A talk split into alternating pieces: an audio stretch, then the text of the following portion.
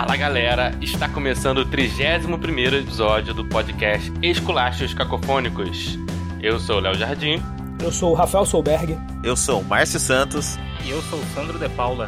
E hoje o episódio é sobre.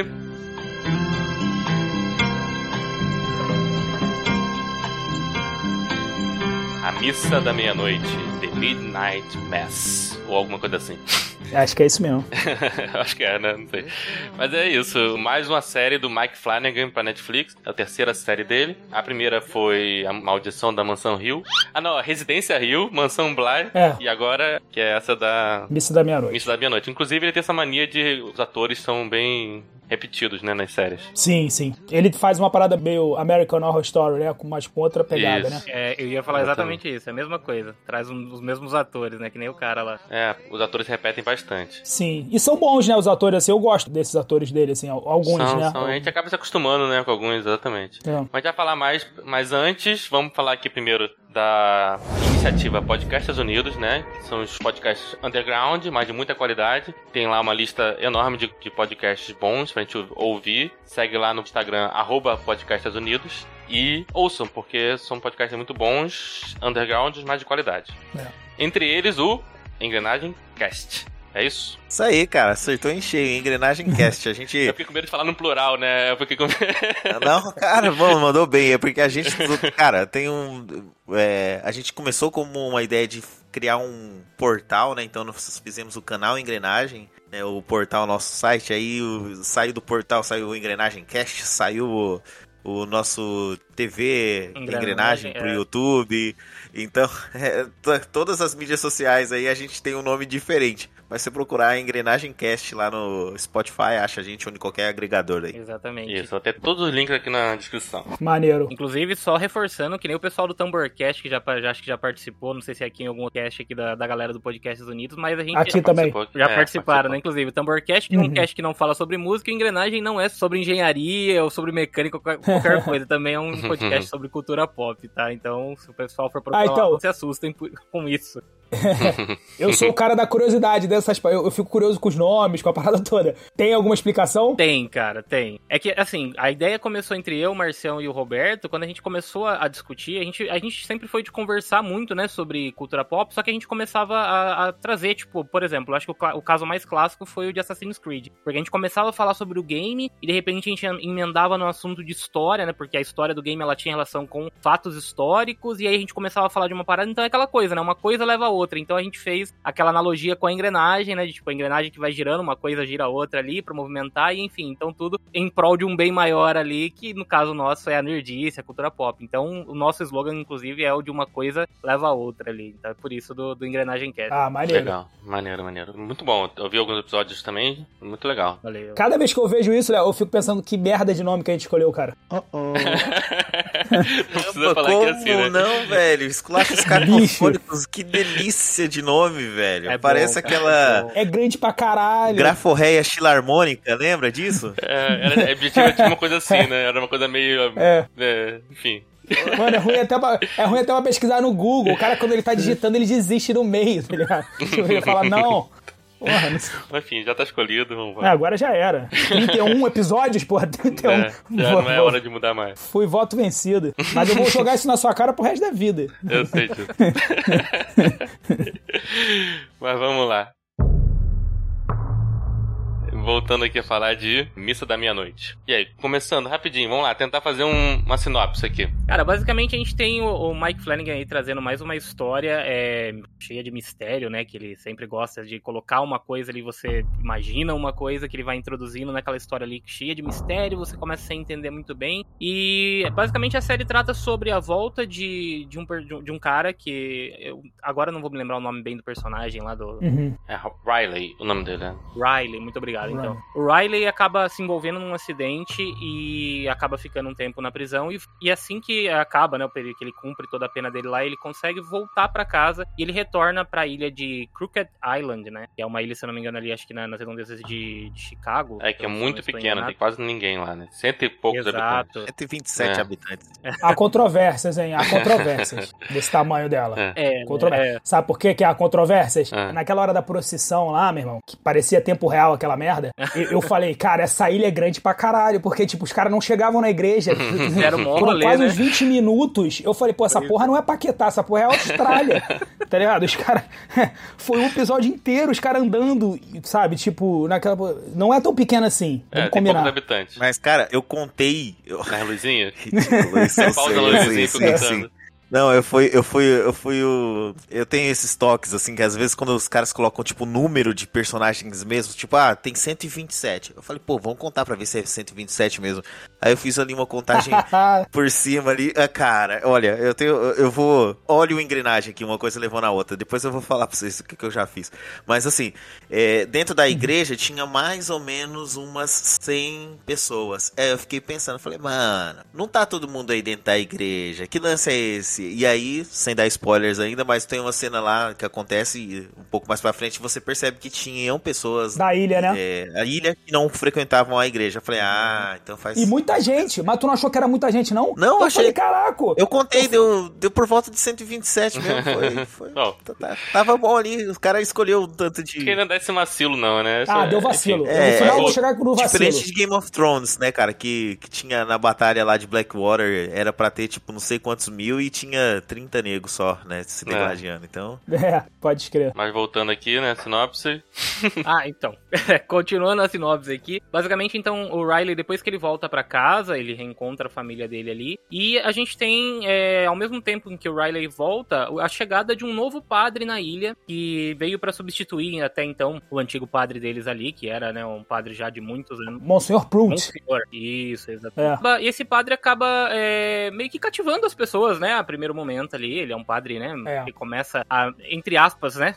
Muitas aspas aqui, seduzindo mesmo as pessoas, porque as pessoas acabam é, retomando a sua vida para a sua vida religiosa. Ele acaba é, renovando ali, talvez, a, a fé da galera na igreja. E a partir daí, algumas coisas E estranhas coisas estranhas acontecem, né? começam a acontecer, exatamente. Pra fechar, é, né? Sessão da Uhum. tarde, né? E coisas estranhas e, É. e muita confusão, né?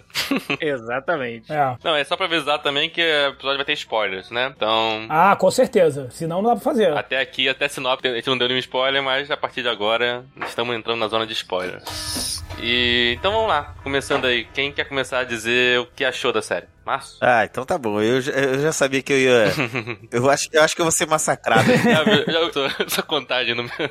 É, eu tô achando que eu vou ser meio, meio, meio massacrado aqui, eu não sei o porquê, mas, cara, eu vou dizer uma coisa, eu amei essa série, cara, sem brincadeira nenhuma, pra mim já tá no top 5 aí, fácil, das coisas da Netflix, em termos de produção, em termos de direção, é, em termos de história, porque a história foi, assim, muito cativante pra mim, cara, de ver uma... Uma visão. Derruba é, ele, Léo. Rápido, derruba. Não, cara, Não, que ter uma visão subversiva né, do, do que é o, o vampiro, né? Eu já tô dando easter eggs, eh, Sim, easter sim. eggs, Agora- agora falar, é, spoilers aqui. Eu quis falar logo porque é impossível falar Pode sem falar dar. vampiro, não tem como. Pode dar. Exato, É. cara. Você vem com uma puta de uma quebra de expectativa. Você acha que vai ser algo muito mais voltado pra algo espiritual ou algo, é, não sei, alguma coisa desse Misticismo, né? tipo. Uma parada mais misticismo, mística. exatamente. E ele traz pro, pro vampiresco uma coisa que eu, inusitado, na minha opinião. E você vê a criação de um vilão, né? O, o padre ali já como um, um vilão ali da história. Mas você começa vendo que ele não é um cara mau. Né? É, é- o, o mal ali é, é como ele tá aplicando aquela fé dele. Então, cara, eu acho todo esse jogo ali, toda essa brincadeira e todo a direção do cara, é, a atuação dos personagens me convencem. Eu gosto do ritmo, gosto dos caras terem levado 20 anos pra atravessar a Austrália. É, é, cara, eu adoro essa série, velho. E, e eu assisti em um dia, falei, Sam, meu Deus, cara, assista essa série porque é, tá aí outra coisa legal na Netflix. Mas quem é que vai me derrubar? Eu agora quero saber o porquê. Não, não, derrubar que eu, eu tava brincando. Eu falei, tira ele, Léo, tira ele. Eu Tipo, tô ligado, tô ligado. pô, o, cara, o cara gostou, pô, não pode. Eu sei. Não, tô brincando. Tô brincando. Mas, pô, tu não achou estranho essa parte toda da procissão? Tudo bem, que, que vamos lá, foi um recurso maneiro. Eu tô, eu, tô, eu tô brincando aqui no sentido de. Mas eu achei uma sequência muito bonita, assim, a fotografia muito bonita, né? Com aquela tomada do alto, então ficou lindíssimo assim, mas, pô, precisava todo mundo cantar bem, assim, tipo, essa categoria, eles vão, ele entra no musical, se ele for, por exemplo, sabe, no negócio do M, assim, ele entraria no musical, essa série? Meu Porra, amigo. 147 pessoas, 80 cantam pra caralho, aí tu tem o soprano, e tu tem o, o barítono. Cara, cara isso, isso, foi esquisito, isso foi esquisito. Meu amigo, também. verdade, assim, absoluta isso que você tá falando. É, curiosidade aqui, eu sou cantor, né, então, assim, eu tava assistindo a série e eu pensando nisso, falei, puta que pariu, velho. puta galera afinada do caramba, mano. Cara, é exatamente o que você falou, Rafa. É, é assim, é soprano, é barítono, é todo mundo é. extremamente bem dividido, cantando em terça, cantando em segunda, fazendo, tipo, várias vozes, abrindo vozes ali. Falei, mano, na igreja, cara, ó, tá boa. É culpa do sangue lá do, do vampiro. Deve, deve ser. Ah, deve, deve ser. Deve ser um dom do vampiro. poder de cantar bem, é. é. Ah, é, pode ser, pode ser. Pode ah, ser. Verdade. Pode é porque, cara, as procissões que a gente acompanhava, inclusive o Márcio pode lembrar aqui, né, da, da caminhada da ressurreição que acontecia aqui na, no nosso bairro, na época da, da Páscoa, né, que a galera... Inclusive era meia-noite, hein? E, viu? Ó. I think not! Exatamente, era meia-noite começava, olha aí. O plágio. É, pois é. E a galera saía cantando na rua e sempre tinha, né, as, as beatas lá, mas cantava todo desafinado, a galera não tinha aquela, aquela afinação toda. E, cara, e no finalzinho, lá no. Acho que no, no, último capítulo que você tem ali, bem no finalzinho mesmo do episódio, eu acho que eles começam a cantar e eu olhei assim e falei, caramba, velho, tá todo mundo ali, todo fudido no final da série, e os caras tão ali cantando e bem pra cacete. sabendo que vão morrer, né? Sabendo que vai morrer. A última vez que eu vi uma trupe assim, tão, tão assim foda, foram os anões anões lá do Senhor dos Anéis também, que, porra, vou te contar uma, uma história, é. aqueles anões lá do Senhor dos Anéis. Que cantam pra Todo não, mundo é canta Hobbit, bem, Hobbit, aqueles caras. Hobbit vive disso, cara. Hobbit vive disso. Não, não era o Hobbit, não, pô. Era, o, era os anões, não, pô. Lá. Não, era só Hobbit, tem um anão no Senhor dos Anéis, cara. Só tem um anão, era Hobbit. Não, no outro, Ah, filho. tá, no outro. No, no, aquele outro não conta. é, e, e, no Senhor dos Anéis eles cantam também, cara. No Senhor dos Canta Anéis também, né? tem o... Senhor dos Anéis são os Hobbits, né, que cantam bem. É, no, no final ali, o, o... Eu não sei se é o Merry é, ou é o Pippin, né? Porque pra mim eles são os dois, só são divididos é, no meio. É, os dois é um só. É tipo, é, é um personagem só com dois nomes ali. E aí ele canta lá pro, pro regente, né, também. Fica cantando. Fala, cara, pô.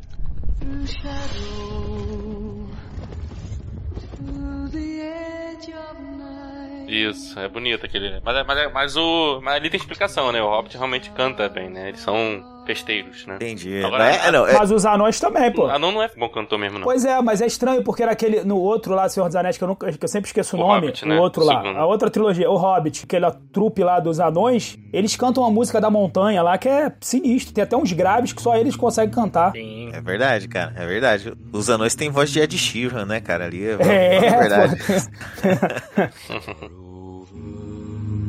the misty mountains cold.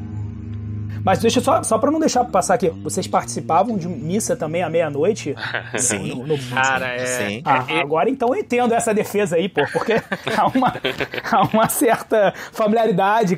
Eu gostaria até de fazer uma pergunta que pode ser que só estranho vocês, por acaso, não são vampiros nem nada do tipo, não, né? Não, não, não. não eu, eu só sou... pra evitar algum comentário vampirofóbico. não, não. Eu... eu sou igual o vampiro doidão, eu só bebo sangue de. Isso aí. Essa, sou o vampiro doidão. Não, é só por efeito de curiosidade aí, esse lance aí é que, é, é que nem a gente comentou, né? Havia uma procissão mesmo que faziam na, na virada da noite, acho que do sábado pro domingo de Páscoa, né? Não, Exato. da sexta pro sábado? É, não, é do, do sábado pro domingo de Páscoa. Sábado pro é domingo de Páscoa, é. E, aí a, a Páscoa também é uma... a mesma reposição, provavelmente. Exatamente. Exato. E aí sai fazendo aquela procissão durante a madrugada, então começava aí por volta aí da meia-noite e a galera saía a madrugada inteira, passava no bairro aqui inteiro, com caminhão de som, a galera cantando e tal. E era. Ó, a gente fazia parte aí do, do grupo de jovens. Eu cheguei a participar acho que de uma ou duas só também aí, né?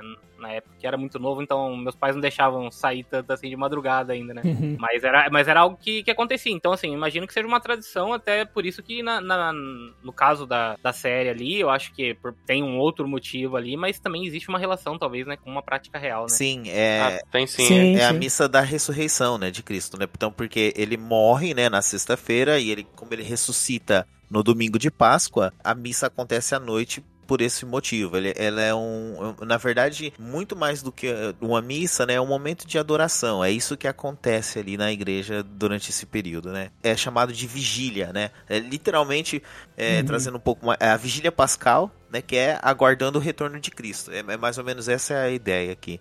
E, gente, poxa, é, mais uma vez, Fiquem à vontade de falar o que vocês quiserem de religião aqui. Não, não se aganhem por nós sermos não, não, por nós sermos aqui cristãos, porque assim, é, o, o, Rafa falou que ele é ateu, o Léo é agnóstico, né? E aí eu falo, Isso. pô, eu e o Sandro cristão, os caras não, vamos maneirar com os convidados. Não, pode falar, cara. a gente Uma... fez um episódio aí passado, uns dois atrás aí que... eu tô começando a achar que o Léo, pô, Léo, onde é que você, onde é que você achou, pô, Léo, esse pessoal, Léo, tô achando que foi sabotagem. Não, isso. Foi na igreja, foi na igreja pra buscar a galera lá. eu precisava de alguém que entendesse, né? Porque desses ritos, porque eu não entendia o que os padres estavam fazendo lá. Nunca vi ninguém beber vinho na igreja, enfim.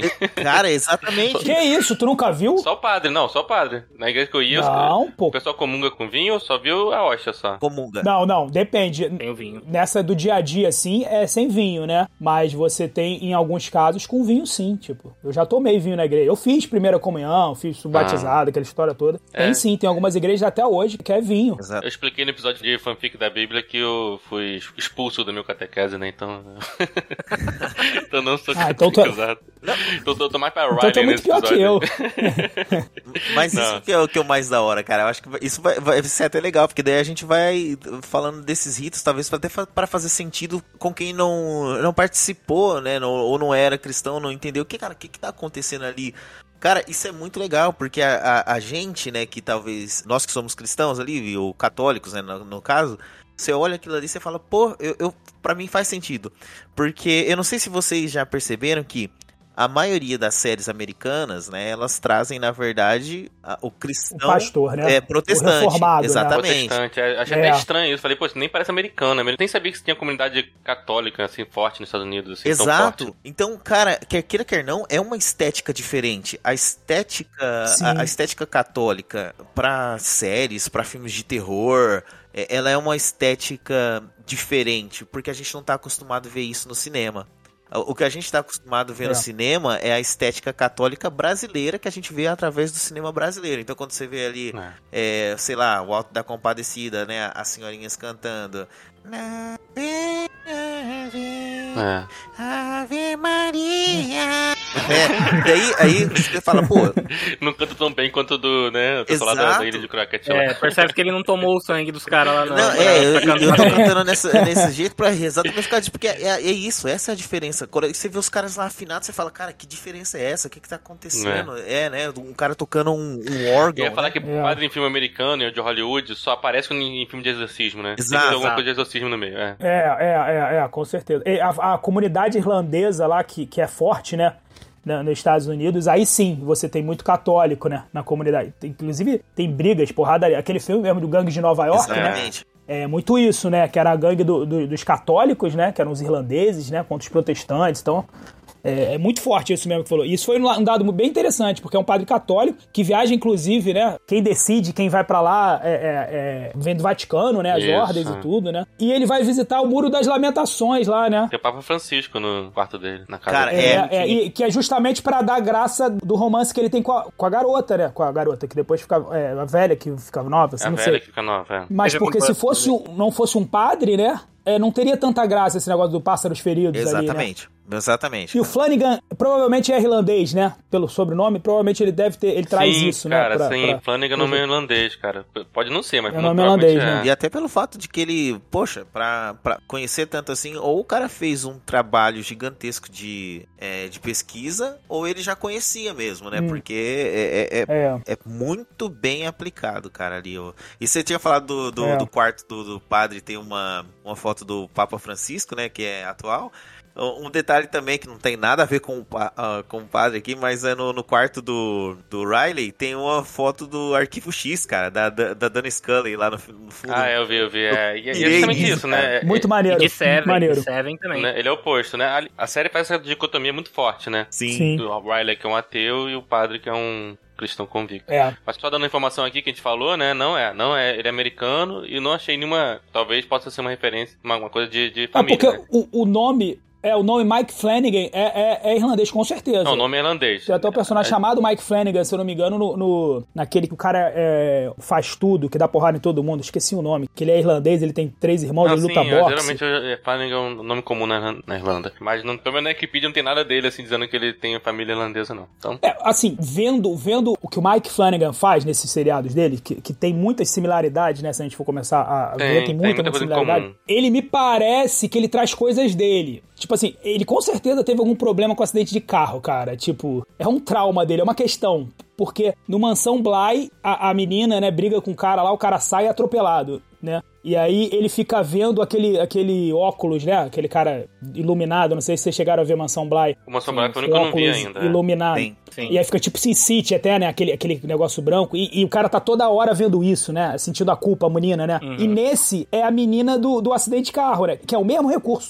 Ele usa exatamente o mesmo recurso. É. E aquele cara fica vendo também, como se fosse um trauma. Que é justamente para tu trazer a culpa, né? O personagem que se sente culpado e que aceita sair do mundo moderno, né? Do, do e voltar para esse mundo estranho. No caso dela, ela se isola lá naquela casa completamente maluca, né? E tipo, tá ok, porque ela tá querendo fugir do mundo, né? E esse cara também, ele volta ali quase que com uma penitência, né? Tipo, ele não tem muito pra onde ir. E eu acho que o Flanagan tem isso, de trazer as coisas dele, sabe? Tipo, tem, é... não que ele tenha passado, obviamente, mas alguma coisa que ele tenha visto. Então, e traz uma visão, né? Um texto na boca dos personagens, que inclusive é uma das minhas críticas a essa série, essa especificamente, não as outras. Uhum. Que os personagens, principalmente o Riley, aquela conversa, que eu acho que inclusive é o melhor texto, embora não seja talvez o me... não é o melhor diálogo, porque eu... uma crítica que eu tenho, já adiantando ela aqui, é que os diálogos dessa série não funcionam muito bem, porque os, os personagens fazem monólogos, né? Monólogos enormes. Pois é, não, não é questão nem do teor, né? Não é, é não é o, texto te, é, não é, não é o conteúdo, né? É a forma, né? Isso, os textos são bons. Esse, esse diálogo, esse monólogo, né? Quase de monólogo do Riley com a. Acho que é a Erin, né? A menina. Uhum. Erin. Que Isso. perdeu, né? Que perdeu o filho, tava, tava grávida, perdeu o filho. Inclusive a esposa do, do Mike Flanagan, né? A Isso, ela, ela faz todos também. Ela é. faz todos os filmes, né? Ela tá em todos. Tem alguns que não estão, mas ela tá em todas, todas as séries. Uhum. Aí esse diálogo é muito bom, assim, no sentido. Acho, e o final, né? A série encerra com ela falando, né? Como se juntasse esses dois diálogos, né? Ela falando sobre o paraíso católico e ele sobre a pós-morte de um ateu, né? Sim. E no final ela meio que mistura isso numa coisa só que parece, na, pelo menos na minha, o texto do Mike Flanagan no final, entendeu? Na voz dela. É, ele, ele, conta muito da, das histórias em todo o seriado dele, ele conta muito no diálogo, sabe? Ele acredita muito em contar esses diálogos, esse monólogo. Que assim, nessas séries ele até que funciona bem, porque eu acho assim que ele cria uma, uma atmosfera em todas essas séries de, de outro ritmo, né? Então. É, é, você, aquela ilhazinha é justamente um ritmo bem mais devagar, que talvez a pessoa realmente. Eu achei bom os diálogos. Acho que eu vou, já vou tocar nesse ponto então. Eu achei bom esses monólogos, entre aspas, fazendo aspas com as mãos aqui desnecessariamente. É... eu vi, eu vi, eu vi. Vocês perceberam daqui, né? eu, eu senti o Consegui. vento né, no, batendo no, é. no microfone. O... Mas então, esses monólogos, acho que ele faz também. Eu não, eu não vi Mansão Bly, tá? Eu vi a Residência Rio, que é muito bom, acho muito bom. Eu acho que Achei bem melhor que esse, inclusive, que o Mist da Meia-Noite. E tem os monólogos, mas sabe, eu pensei muita atenção nos monólogos da Residência Rio. Ah, sim. Porque, sim. bem ou mal, o outro personagem ou tá interagindo, que é o que senti muita falta na Missa da Meia-Noite, a interação. Uhum. Ninguém faz um monólogo de 5, 10 minutos sem um outro falar. Isso é muito estranho na vida real. Faltou. Uhum. Ele mostrava a cara Não, do personagem. É. Que é bem estranho também. Mas, assim, em alguns momentos, é, ele dava tipo uma concordadinha assim e tal. Mas faltou para mim, assim, tipo, um, um, Na Residência Rio, achei que, embora os diálogos fossem grandes, tinha o outro personagem interagindo também. Nesse, parece que ficou muito tempo só um monólogo. E lá, uhum. só concluindo, lá no Residência Rio, quando tinha um monólogo muito grande, era um sonho, eu era um. aquela parte meio dos fantasmas e tal. Então faz sentido os caras ficarem uhum. só ouvindo. Fazia, fazia algum sentido ter alguém falando e outro só ouvindo. Nesse aqui não. Nesse aqui não, não tinha essa parte do, do sonho, da ilusão. Era tudo vida real, então achei bem estranho. E é muita gente fazendo monólogo, Isso. sabe? Tipo, não é um personagem fazendo monólogo. Não, o padre não, o padre só é, fazendo monólogo, beleza, ele é um padre. O padre gosta é, de falar, o padre tá acostumado a fazer monólogo. É. Agora, putz, era a mulher, era, era, o Riley, era a menininha quando encontra o cara que deu tiro nela. Cara, monólogozão, tá ligado? Tipo, fica um negócio muito é. assim, cara, tá bom, mas todo mundo nessa ilha, sabe, fala tanto, gosta de. Todo mundo quer dar uma lição de moral ali, parece. Né? Todo mundo tem algo muito, tipo, Não, é- marcante para poder falar, né? Eu acho que existe uma, é... um exagero, é um exagero dele de, de, de, fazer esses momentos. Por exemplo, eu acho que o monólogo que existe, né, na, no diálogo que tem entre a, naquela cena que tem tem a Erin e o, e o Riley conversando, eu acho aquele diálogo, aquela cena toda ali perfeita. Acho muito Não, aquele, boa. aquele é o caso que funcionou bem. Aquele funcionou bem. No É. sofá, né? Isso. É, foi o melhor de todas. Foi disparado o Então, melhor de aquele todas. funciona bem pra caramba. Agora, o da menininha ali, cara, é tipo. Eu fiquei meio, meio sentindo assim. é, você sente um certo desconforto. Eu não sei se é ah, proposital isso que ele faz também de causar aquele certo desconforto, porque no caso, né, o cara lá, o bêbado lá que tava lá, que tinha atirado nela, ele tá lá, ele não consegue ter reação nenhuma. Você até tenta Uhum. entender. Mas é esquisito porque ele não tem nenhuma reação e ela fica falando, falando, E depois falando. vai embora tipo, e, e como se nada tivesse acontecido, né? Exato, exato. O, o xerife tem muito disso também, né? O xerife em Uhum. diversos Isso, eu ia falar, momentos o que mais me incomodou nem foi esse da menina, o que mais me incomodou foi do Porque o xerife. xerife também é. Ele, ele sempre vai falar e aí ele fica falando e, tipo, as pessoas meio que não, não. Essa interação eu acho que ela falha mesmo em alguns, em alguns momentos, sabe? Que nem o- ele com o filho dele ali, ele tem uma relação que é, é legal ver a relação dos dois, Sim. mas talvez falte um pouco mais de um. Eu não sei se bem. Química acho que até rolou entre os dois, os dois personagens são bons, Não, tem é, uma, é, eles é, é encaixam bem, diálogo. Mas o diálogo entre os dois é. O diálogo entre os O dois diálogo não foi- real, o diálogo real, né? Eu e o Rafa aqui, a gente tenta escrever, né? A gente se considera escritor, embora ninguém viva disso. a gente estudou um pouco de roteiro também. Então o diálogo, ele, pra, ele, pra ser natural, ele tem que ter o, o bate-pronto, né? Tem que ter um cá e um lá, né? Esses monólogos, eles têm que ser usados com muita cautela, com muito cuidado, né? Num diálogo. Porque não é normal alguém Pra não virar, mo... E- pra não virar novela, Pra não né? virar Porque você monólogo. Ele, ele tá novela. chamando né? de monólogo, não deveria ser monólogo, é uma série, pô. a pessoa não tá falando sozinha, né? Uma coisa é o padre no altar É que é, falando, é, né? tá. Outra coisa é, é É. alguém conversando e ficar duas horas ouvindo de braço cruzado. E acaba acontecendo isso que você falou, que é você sentir a mão do cara, entendeu? Que parece que é- é- são as ideias dele que ele tá querendo reverberar ali o tempo inteiro, sabe? Tipo. E aí você corre o risco de, de ir pra um negócio meio lacrador, que todo mundo hoje tenta fugir, né? da- das coisas, mas parece em alguns momentos que é ele, sabe? Que é o, as ideias do autor na boca dos personagens. Aí os personagens acabam ficando, você pode ver, meio parecidos, sabe? Tipo, é, sem muitas nuances. Cara, eu, eu concordo em 100% que vocês estão falando. Concordo 100% mesmo. É, eu acho que é, é, quando a gente compara, vamos supor assim, com. é, eu acho que não é nenhum problema de direção. Isso pra mim é, é problema de roteiro. Roteiro, é roteiro. É roteiro. Aham, É, concordo porque- contigo. a direção os, é não, os ótima. atores É. já atuam bem, apesar, né, de ser meio esquisito, sei como o Sandro falou. Você fica aquela sensação, pô, fala alguma coisa aí, pô. Comenta alguma coisa, pô. A mulher tá, a menina tá meia hora falando com você, fala É. alguma coisa, caceta. É, Parece que fica é, faltando mas umas os at- frases os intermediárias atores- entre os monólogos, só pra dar aquela quebrada, entendeu? Que é diferente, assim, se, você- se a gente partir, pra, acho que talvez pro supra-sumo do que seria o, o- a- os diálogos ótimos, que é aquele a rede social, né, lá do, Sim. do David Fincher, Esse né? gente que faz tem diálogos um bons, né? Assim como Tarantino também, né? Exato. E o Tarantino abusa de, de, de monólogo também, mas ele sabe fazer Também. monólogo Mas bem faz feito. monólogo que É, tem, essas, tem essas interações intermediárias também, cara. É, você- é, É. Às vezes é uma, é uma interação curta, um aham, uma coisa, entendeu? Só pra dar aquela quebrada. O, o, o que eu mais senti estranho é isso. Uma pessoa normal não fica tanto tempo esperando o outro falar, né? Tem um... E eu não tinha notado, cara, eu não tinha notado isso, até aqui agora, no nosso papo aqui agora, mas eu pen- pensando sobre o, o do porquê que isso pode ter acontecido, é, duas coisas. Concordo que você vê totalmente a, a mão do au- autor ali, a mão do Mike Flanagan, em todos os personagens. É, é diferente, por exemplo, de uma. Nossa, está Harry Potter a- em Missa da Meia-Noite, né? Eu adoro Harry Potter, por sinal. É, é diferente, por exemplo, de você assistir um Harry Potter e ou ler um Harry Potter e ver que a, a escritora é a Hermione, o restante não é ela. Uhum. Aqui cê- é, é verdade, todos são Mike Flanagan. É, mas eu acho que o- o- talvez o problema real seja na concepção da obra, porque Uhum. ela não foi concebida como uma série. Ele tinha planos de fazer ela como um livro e talvez como livro, é, como livro, né? O, o monólogo talvez funcionasse ali como É, livro. talvez né? livro funcione às vezes, diferente de- Exato. Então, porque você descreve a cena, você dá o seu diálogo, a pessoa responde ali depois, a, a dinâmica é diferente. Mas vocês têm razão, cara. Uhum. Tem razão. E, e nesse, esse é uma coisa que eu não tinha reparado na, na obra. Continuo amando, mas é, é uma, Não, é- uma coisa que ele poderia Não ter melhorado. atrapalha, não. É, o- como eu falei, o texto dos monólogos são bons, eu acho, a maioria. Tem um ou outro que me incomodou, mas aí é aquela bebe, né? Aí depois a gente fala sobre ela. É, exato.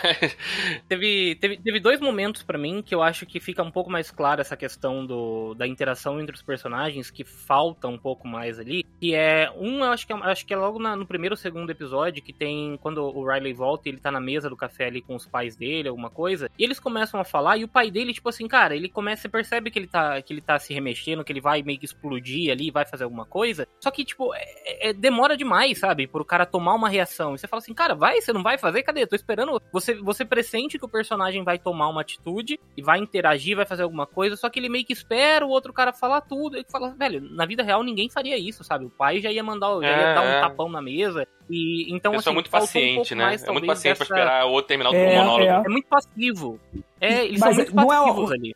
Não é o autor de novo? É, sabe? Porque esse pai dessa série, ele também parece muito o pai do Resident Evil. Não só o ator, não tô falando só do ator, não, tá? Da, da concepção. É um cara passivo, né? Mas gente boa, ele é compreensivo, mas ele é muito passivo. Ele, é um- ele quase sacrifica, né? Pela família o tempo inteiro. Esse coitado, com problema nas costas, né? Mas trabalha lá. O outro lá, porra, que abandona tudo, né? É, pela família, uma família enorme, mas ele é um ótimo pai. E a mãe, sempre com uns traços assim, meio de loucura, né? De tipo, ele que tá segurando a família, porque a mãe Nesse seriado também, no Missa da Meia-Noite, a mãe acaba meio que quase saindo, né? Depois ele vai e, e- e resgata a, a mãe. Uhum. Cara, eu não sei, sabe? Me parece que, que é do autor em fazer essa construção do, do pai, né? Tipo, que seja uma ótima pessoa, assim, porque ele é muito bonzinho. Ele é. Todos- Os dois pais são muito bonzinhos. O final, cara, aquele, o final desse casal é um, é um final fofíssimo, né? Tipo, o cara pegou e falou, cara, vou dar o final mais fofo pra esses caras e deu o final mais fofo. Então, tipo, eu acho que tem realmente essa dinâmica do, do autor querer construir. E aí, volta a dizer,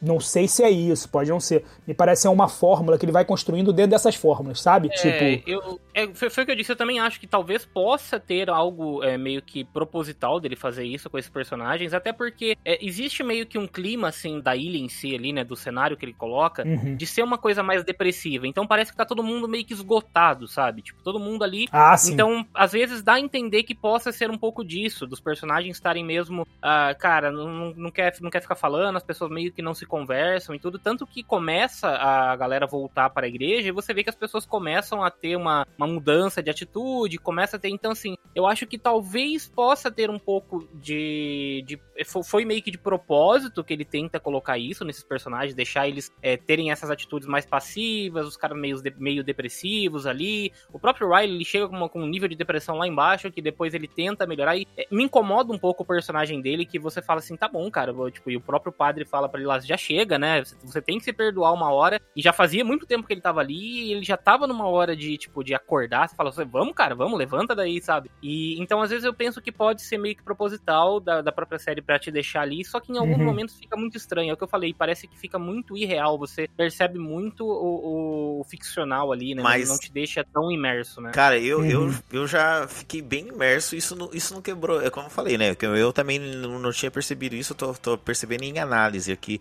Mas durante a série isso não quebrou a minha imersão. O- Só que uma observação que eu faço é que realmente ele. Eu não sei qual é o histórico do autor, do, do Mike Flanagan, mas eu vejo que isso tem muito a ver, inclusive, mais uma vez, com a religião católica, né, cara? A religião católica, ela, Uhum. ela se apoia muito em- em- na culpa. Então você vê É. o segundo rito da missa é o ato penitencial, que é onde você assume, né? Perdão, Senhor, por minha culpa, minha tão grande culpa, porque pequei. Tem muito isso, tem, tem o confessionário que o padre vai.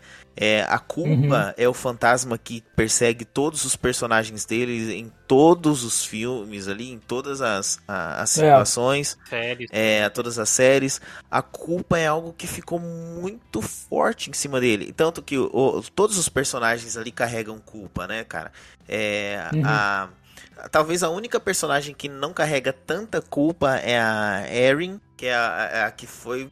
Ela vai, ela faz alguma coisa diferente, quer tentar seguir a vida dela. E Ela sai da ilha, ela foge, ela... era meio que adolescente rebelde, ela sai da ilha e ela volta por vontade própria, né? Tenta viver a por vida. vontade própria. Não, Isso. E é, assumindo. porque tá grávida. Não, e assumindo um, Ah, sim, um- é. como mãe solo ali. o- Não, a- então, ela a- vive a vida É, fora da e- e ilha e boa. vê que a vida fora da ilha é uma merda, né? Na cabeça dela, né? Ela, ela, ela- o Exato. marido dela batia nela. É, é quase uma parada Amish. Ela retorna pra comunidade, Isso. sabe? Tipo, ali onde ela. O mundo, o mundo foi muito ruim fora dali, Isso, entre é as, isso sabe? Ela queria loucura e voltou para, para tipo, esta- estava em pecado, exatamente como, É. como ele tá falando. É, Mas- Estava em pecado e voltei para, para, para redimir, né? Eu acho que não. Eu acho que ela volta sem culpa. Porque ela não volta pra igreja.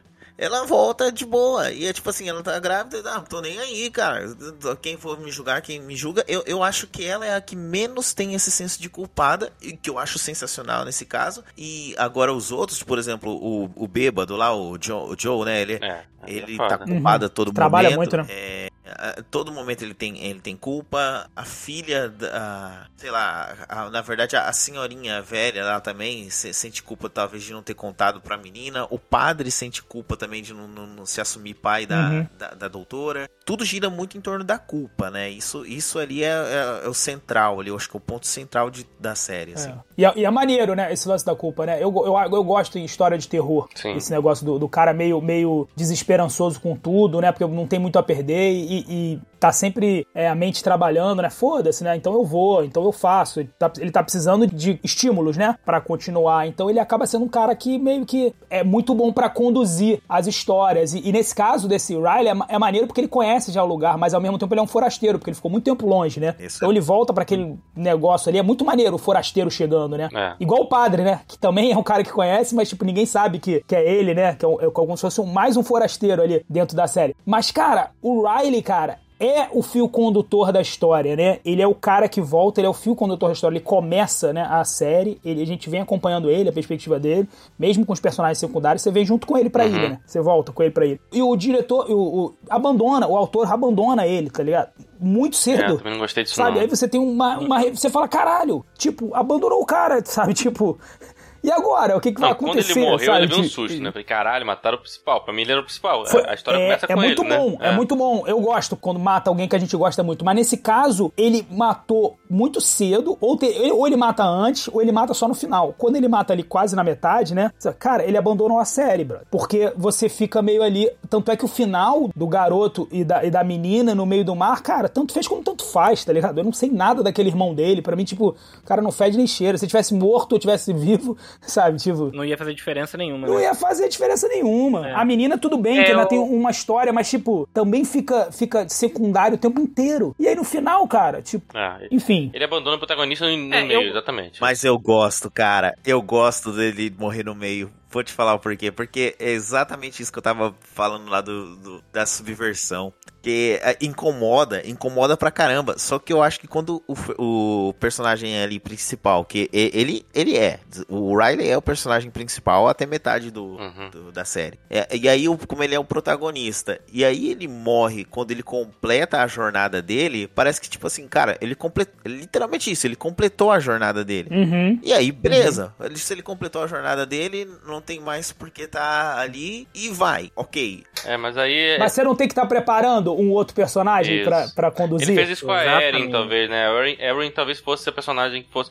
Mas enfim, acho que ficou difuso. Depois que ele vai embora, fica muito difuso. É, realmente ficou faltando alguém pra te se agarrar. É, o, o, meu problema é que, assim, eu gosto também de todo esse, esse lance do arco do, do Riley ali, e principalmente dele quebrar essa expectativa sua de falar, ah, beleza, é o, é o personagem principal, ele vai até o final, e de repente ele, ele mata o personagem principal da história. Você fala, opa, isso, isso eu acho super legal, concordo, assim, sempre. É maneiro, Game of Thrones tá aí pra provar que isso é bom pra caralho. Né? Exatamente. É muito bom. Agora, o problema é justamente que ele, ele vai desenvolvendo muito o Riley, e ele chega num ponto em que ele deixa algumas pontas abertas ali, algumas pontas soltas Eu achei ele. a ponta da menina perdida. E, é. Então, é, tipo, ele, ele, deveria, ele deveria ter conectado muito mais, talvez, com a, com a Erin ali, para você tra trazer ela, ou até mesmo com o xerife, de repente, ali, alguma coisa, para você justamente ter esse amparo num outro personagem que, que conseguisse conduzir tão bem. Porque, assim, por mais que a Erin seja uma personagem muito boa, eu gosto dela e tudo, você meio que sente a falta de um protagonista dali pra frente.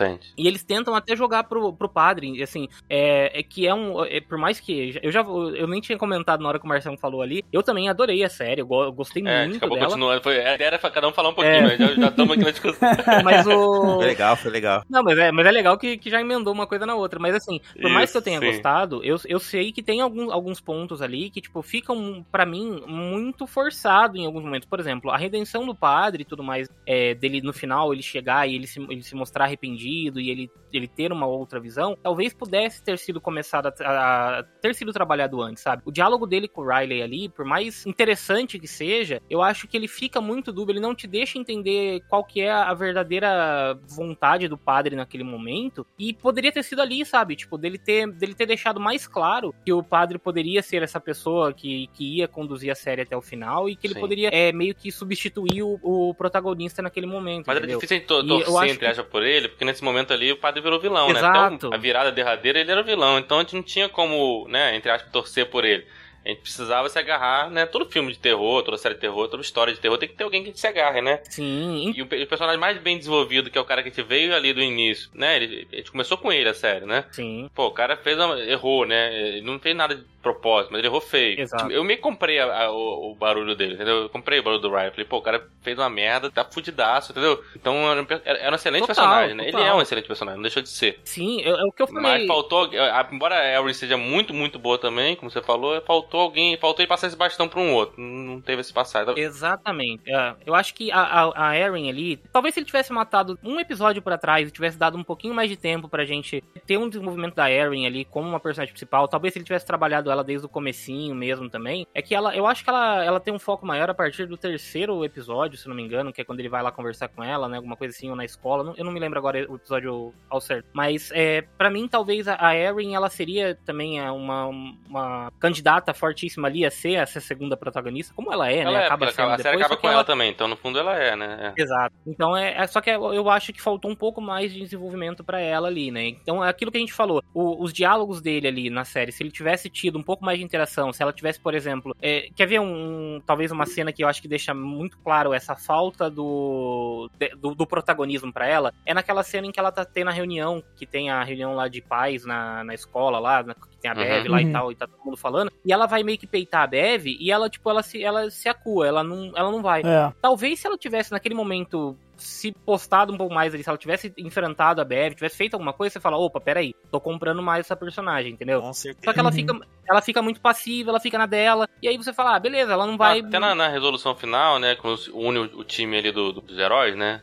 Vamos chamar assim. Ela é passiva, ela não é ativa. A, médica parece que toma meio que a liderança, o, e o, e o É. xerife também. Putz, cara, o, o irmão dele, cara, o irmão dele, que é o que salva no final, né? Ele, ele não tem conflito nenhum a série inteira. Se, não, se ele não É. tivesse irmão, cara, tipo, i- i- ia dar no mesmo, sabe? Tipo, por que não fazer um conflito com o irmão dele pra você, porra, sentir um pouco mais de empatia pelo, pelo garoto, e inclusive torcer pra ele sobreviver, sabe? Numa espécie de sacrifício, assim, sabe? É. Eu- eu- olha, eu, eu tô morrendo aqui pelo meu irmão também, sabe? Tipo, eu não tô morrendo só por essa. Uhum. Pra te contar essa história, sabe? Eu sei que você vai tentar tirar minha família, mas, cara, o meu irmão, coitado, ele é problemático, ele tá indo pelo mesmo caminho que eu, também tá bebendo, sabe? Eu quero tentar essa- alguma coisa nesse sentido, pra chegar no final e você ter aquela, pô, putz, ainda bem que essa- esses dois se salvaram, sabe? Pra não ficar. Porque pra mim podia ter acabado a ilha inteira. Talvez É, fosse melhor. De certa forma, eh, de certa forma, o, a, a criação aí do. Quer dizer, de certa forma não, na verdade, é, é- peca muito na, no desenvolvimento desses dois personagens que lhe restam, né? Porque a série começa com eles, assim, apesar da primeira cena, a cena ali Uhum. é, a- ser com o Riley, a, a série começa realmente ali com eles, né? Ali na Jovem, ilha, né? ali, É. os jovens. Aquele outro né, amigo tal, dele, então, né? cara, nem aí, né? Virou vampiro, tá, tá É. pra ele. né? Nossa, coadju- coadjuvante do É, coadjuvante. né? É, ó, e, e aí poderiam realmente ter desenvolvido mais eles ali no, no decorrer, até porque, cara, quer queira quer não, são. Aí eu concordo com, com o Rafa de falar assim. é, aí você poderia, ao invés é, tirar a. dinamizar um pouco mais as cenas que demoram muito e acrescentar um pouco mais de tempo de desenvolvimento de personagem aí pros personagens que sobrarem é, ali que iam passer, passado o bastão se desenvolvessem. É, cara, é uma minissérie. Eu acho que não tinha limite de tempo, não. Tanto que a, a Residência Rio teve 10, né? Isso aqui eu acho que foi- Sim, sete, só sete. são séries bem menores. Isso que eu falar, é bem menor. Então eu acho que não foi falta de tempo, não. Teria tempo, entendeu?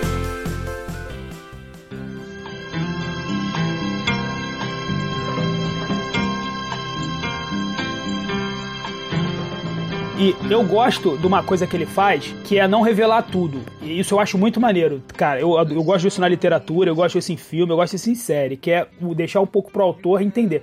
Então, ele vai revelando o que é aquela ilha, né? Aos poucos. A gente não sabe É. direito o que é aquela ilha, né? Como ela sobrevive, por que, que ela tá tão ferrada, né? E aí, aos poucos, você vai entendendo que teve acidente, que teve uma galera que teve uma indenização, e aí a, É. a, a mulher lá pegou a indenização e construiu aquele porra, aquela porra ali que no final vira um resort de vampiro, É. né? Que ela quer fazer no, no final das contas. Então, tipo, é muito maneiro essas revelações que ele vai fazendo aos poucos. Ele faz muito isso, Isso. né? Esse diretor, eu acho muito maneiro. E outra coisa que eu, que eu achei maneiro e, e senti falta especificamente nessa série que, cara, ele, ele abusa dos recursos visuais nas outras séries. Você tá vendo uma, uma cena, mas lá atrás tá acontecendo outra coisa, sabe é? Hum. Não sei se você. Né, no Resident Evil e no, e no Mansão Bly, cara, tem uma coisa passando lá atrás, assim, que te, Então você tá assistindo as séries do, desse cara o tempo inteiro, meu irmão, com, com a visão assim, caçando, tipo. caçando coisas no fundo. Caçando coisa no mais, né? fundo, exatamente. Eu, eu É. achei eu acho genial essa porra que ele fez. Genial. Eu gosto muito desse recurso dele, assim. Tipo, e, e no, no Mansão Rio, então, isso é pô, levado até o último efeito, que a história que ele cria, né, de tudo que a gente tá vendo, então faz um sentido. Eu, eu acho muito maneiro. Eu senti um pouco de falta nisso, sabe? Dele usar essa parada, que eu achei que já é a marca dele, sabe? Sim, é. Do Flanagan. Cara, tanto que eu tinha comentado com o Robertão, né, nosso outro amigo lá do, Engrenagem Cash, a gente, eu falei pra ele, falei, cara, assiste, que ele não, é, ele não é muito fã de terror, então eu falei, cara, assiste. O único problema é que você não pode prestar muita atenção, porque quando você presta atenção, você toma susto. E era isso a característica principal do, do Mike Flanagan, porque na Residência Rio é, é isso, se você, se você estiver assistindo de boa, se você tiver ali aquela, aquela pessoa que assiste meio distraída, mexendo no celular, cara, você passa a série inteira, você não toma um susto. Ele não faz jump É isso é muito legal, né? Ele não faz jump scare, né? Exatamente, ele não faz. E aí vo- você tem que estar focado na cena. Por exemplo, eu lembro até hoje da cena da Residência Rio, quando a, acho que a, a mãe, não sei, alguém que abre o, o alçapão assim pra descer pro, pro Aham, porão. essa é a E primeira. aparece um olho no meio da, da escadinha ali, cara, e é, É. muito rápido e passa Muito muito, rápido. despercebido. Então, assim, eu pensei que ia ter mais disso na, na Missa da Meia-Noite, e ele não faz. Ele faz logo, acho que no primeiro episódio lá na, na Ilha dos Gatos, lá, né? Uhum. que aparece o olho lá e você vê que tem um, um ser estranho ali. E talvez. Eu, eu, não me, eu não me recordo de mais nenhum momento que ele faz isso. Tem o lance da casa lá, mas na casa meio que dá um, um susto já quase ali na hora que, você- que o cara entra na casa lá que tá tudo escuro. Mas fora isso, eu também não me lembro de nenhum outro susto que ele dá nesses moldes do que ele já fazia É, antes. né? comparando, é impossível não comparar, né? Residência Rio, ele eu acho que ele demorou muito a entregar, né? A, a resposta, as, as dúvidas. Tem um esquema de que ele vai contando o mesmo episódio várias vezes, de vários pontos de vista. Também é uma coisa que eu gosto muito, né? Em qualquer história. Então, a gente vai até o último episódio sem saber direito o que tá acontecendo, assim, de fato, né? É. Aqui não, aqui ele já meio que entrega um momento, eu já tinha percebido que era vampiro em- praticamente no início, né? Embora achei bem, co- concordo com o Márcio que é- é foi criativo, sim, a premissa é muito criativa. Dele introduzir. Uhum. Ele não fala vampiro uma vez na série, né? É, ninguém fala Ninguém vampiro. fala vampiro. Cara, isso, Eles- ao contrário, isso é legal. fogem muito, muito, muito do, do negócio de vampiro. Até, até tipo o caixão, tá ligado? O cara traz o, o bicho no baú, É, pra não dizer um É, caixão. claramente é um vampiro. A mulher faz aquele resort lá de vampiro, cara, que, que é uma coisa das coisas mais ridículas da série. Ela pronta, o, o- bota um monte de caminha com, com. As caminhas todas feitas, sabe? Tipo, quando você olha, assim, tá aquelas caminhas uma do lado da outra, toda feita. Ela contou quantos ela ia botar ali, sabe? Tipo, justamente pra, não, pra fugir esse negócio do caixão, né? De, de porão, de É, sei tenta lá. fugir um pouco do assim, vampiro tradicional. ele- Até tenta fazer uma explicação científica. Ele né? tenta, ele tenta. Ah, Ele, ele faz a científica e ele faz a religiosa, Sim. né? A mitológica, né? E, o cara, e eu acho, eu, eu, eu gosto. Aí é que tá. Eu gosto porque ele, ele, ele- não é que ele foge do vampiro, na minha opinião, é, é uma coisa muito parecida com The Walking Dead. Sim. Que é, ele não cita vampiro porque naquele universo ele não conhece. E tudo que ele fala lá do lance de quando ele encontra o, o anjo, né? E ele fala, poxa, na Bíblia fala, não tenha medo toda vez que você encontra um anjo. E realmente isso acontece várias vezes na Bíblia. E, e se você for a- ver a descrição né, de um anjo na Bíblia, é uma descrição muitas vezes grotesca. Né? Então, acho que nos livros proféticos lá fala um pouco que os, an- os anjos eles são seres que têm quatro faces, uma face de carneiro para frente, uma face de leão para um lado, uma face de boi do pro outro, e que as pessoas sentem muito medo, tal, tudo. Então, quando ele vê aquilo, ele fala: "Caramba, é um anjo", né? Uhum. E, Uhum. e ele de um anjo e, e traz. É por isso que eles não citam vampiro, é como se não existisse o vampiro ali naquele naquela Naquele universo, né? É, eu gosto, isso eu gosto. Então, isso eu gosto. Isso eu gosto. Isso eu gosto também. Mas tu não acha estranho? Mas vocês não acham estranho porque, tipo assim, é um universo que é o nosso, né? Porque a gente reconhece o arquivo X, né? A gente vê a- a- as referências durante a série e tudo. E, e o vampiro é da cultura popular, é como se não existisse mesmo, né? É como se existisse toda a nossa cultura popular, como é o Walking Dead, né? Que ninguém fala zumbi nenhuma vez, né? É. Uhum. Propositalmente ele tira, né? a- aquele negócio, assim. É, mas do- Walking do- Dead, primeiro, são 35 temporadas e, e são claramente zumbis. Ali não, eles estão aprendendo aos poucos o que cada pessoa é, né?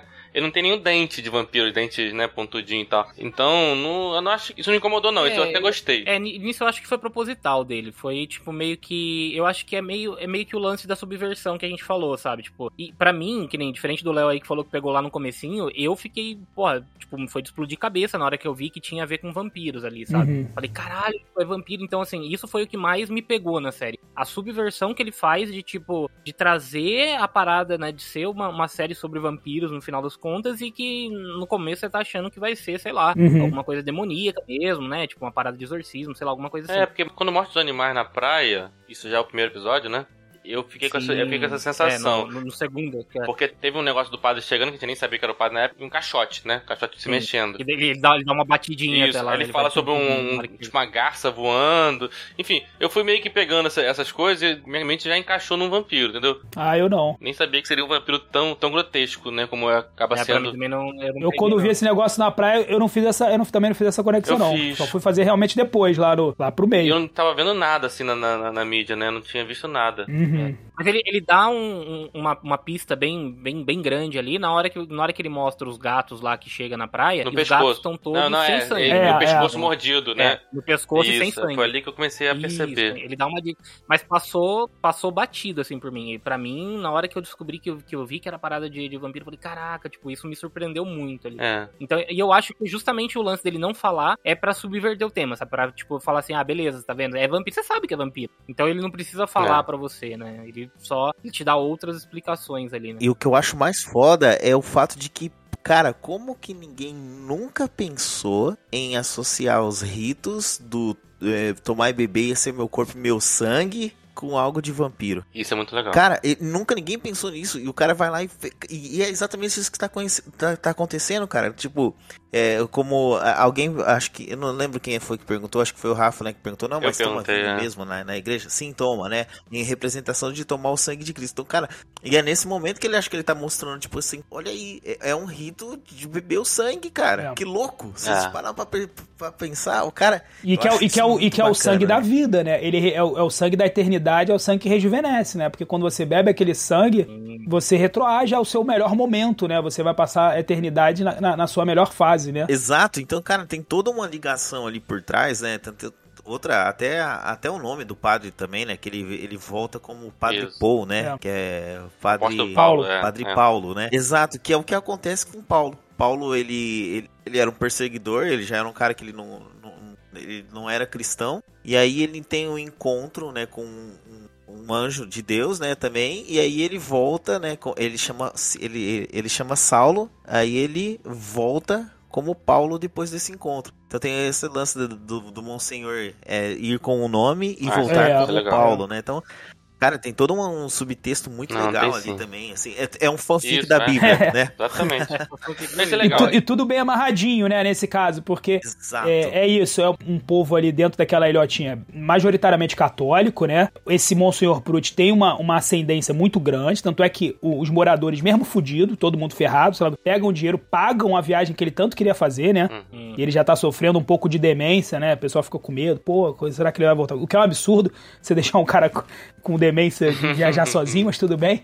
Manda- Mandaram o cara lá, sei lá o quê. Pô, ele tem aquele lá no Muro das Lamentações, se perde no deserto, né? Tipo, aí são as coincidências, mas, pô, também se não tiver coincidência no roteiro, nenhuma história anda, né? É, pelo menos na premissa faz sentido. Eu- na- Tem que eu Não me ter, incomodo é, tem com que consciência na premissa. Essa é a premissa. E aí ele volta, né? Todo mundo sente falta, pô, desse padre que era tão importante naquele lugar. Eles ficam todo mundo preocupado, sei lá o que. Ele, e na verdade é ele mesmo, né? Ninguém viu ele novo, porque já tá todo mundo velho na ilha. Na- todo mundo novo na ilha. A, a única velhinha da ilha é aquela moça, né? Isso. A mãe da É a mãe. da médica lá. A mãe da médica, que por sinal, puta que pariu aquilo ali. que a maquiagem terrível, parecia dela, né? professor aloprado, vovozona. Eu falei, cara, a família Clamp. Você sabe que vai que tem alguma coisa É. Eu ali. falei, por que, que essa mulher tá com essa, tá com essa cara assim, né? Será que ela vai virar. Na época eu ainda não tinha No entendido. primeiro episódio, né? Você já Isso. percebe, né? Eu não tinha entendido, eu, eu entendi que tinha a ver com vampiro, mas não tinha entendido que ele, esse cara era o padre, né? O padre era o, o monsenhor, né? Eu tinha entendido que, sei lá, tinha trazido no caixão lá. Foi uma grande sacada Isso, essa. Essa isso- foi uma grande foi sacada Legal, foi bem legal.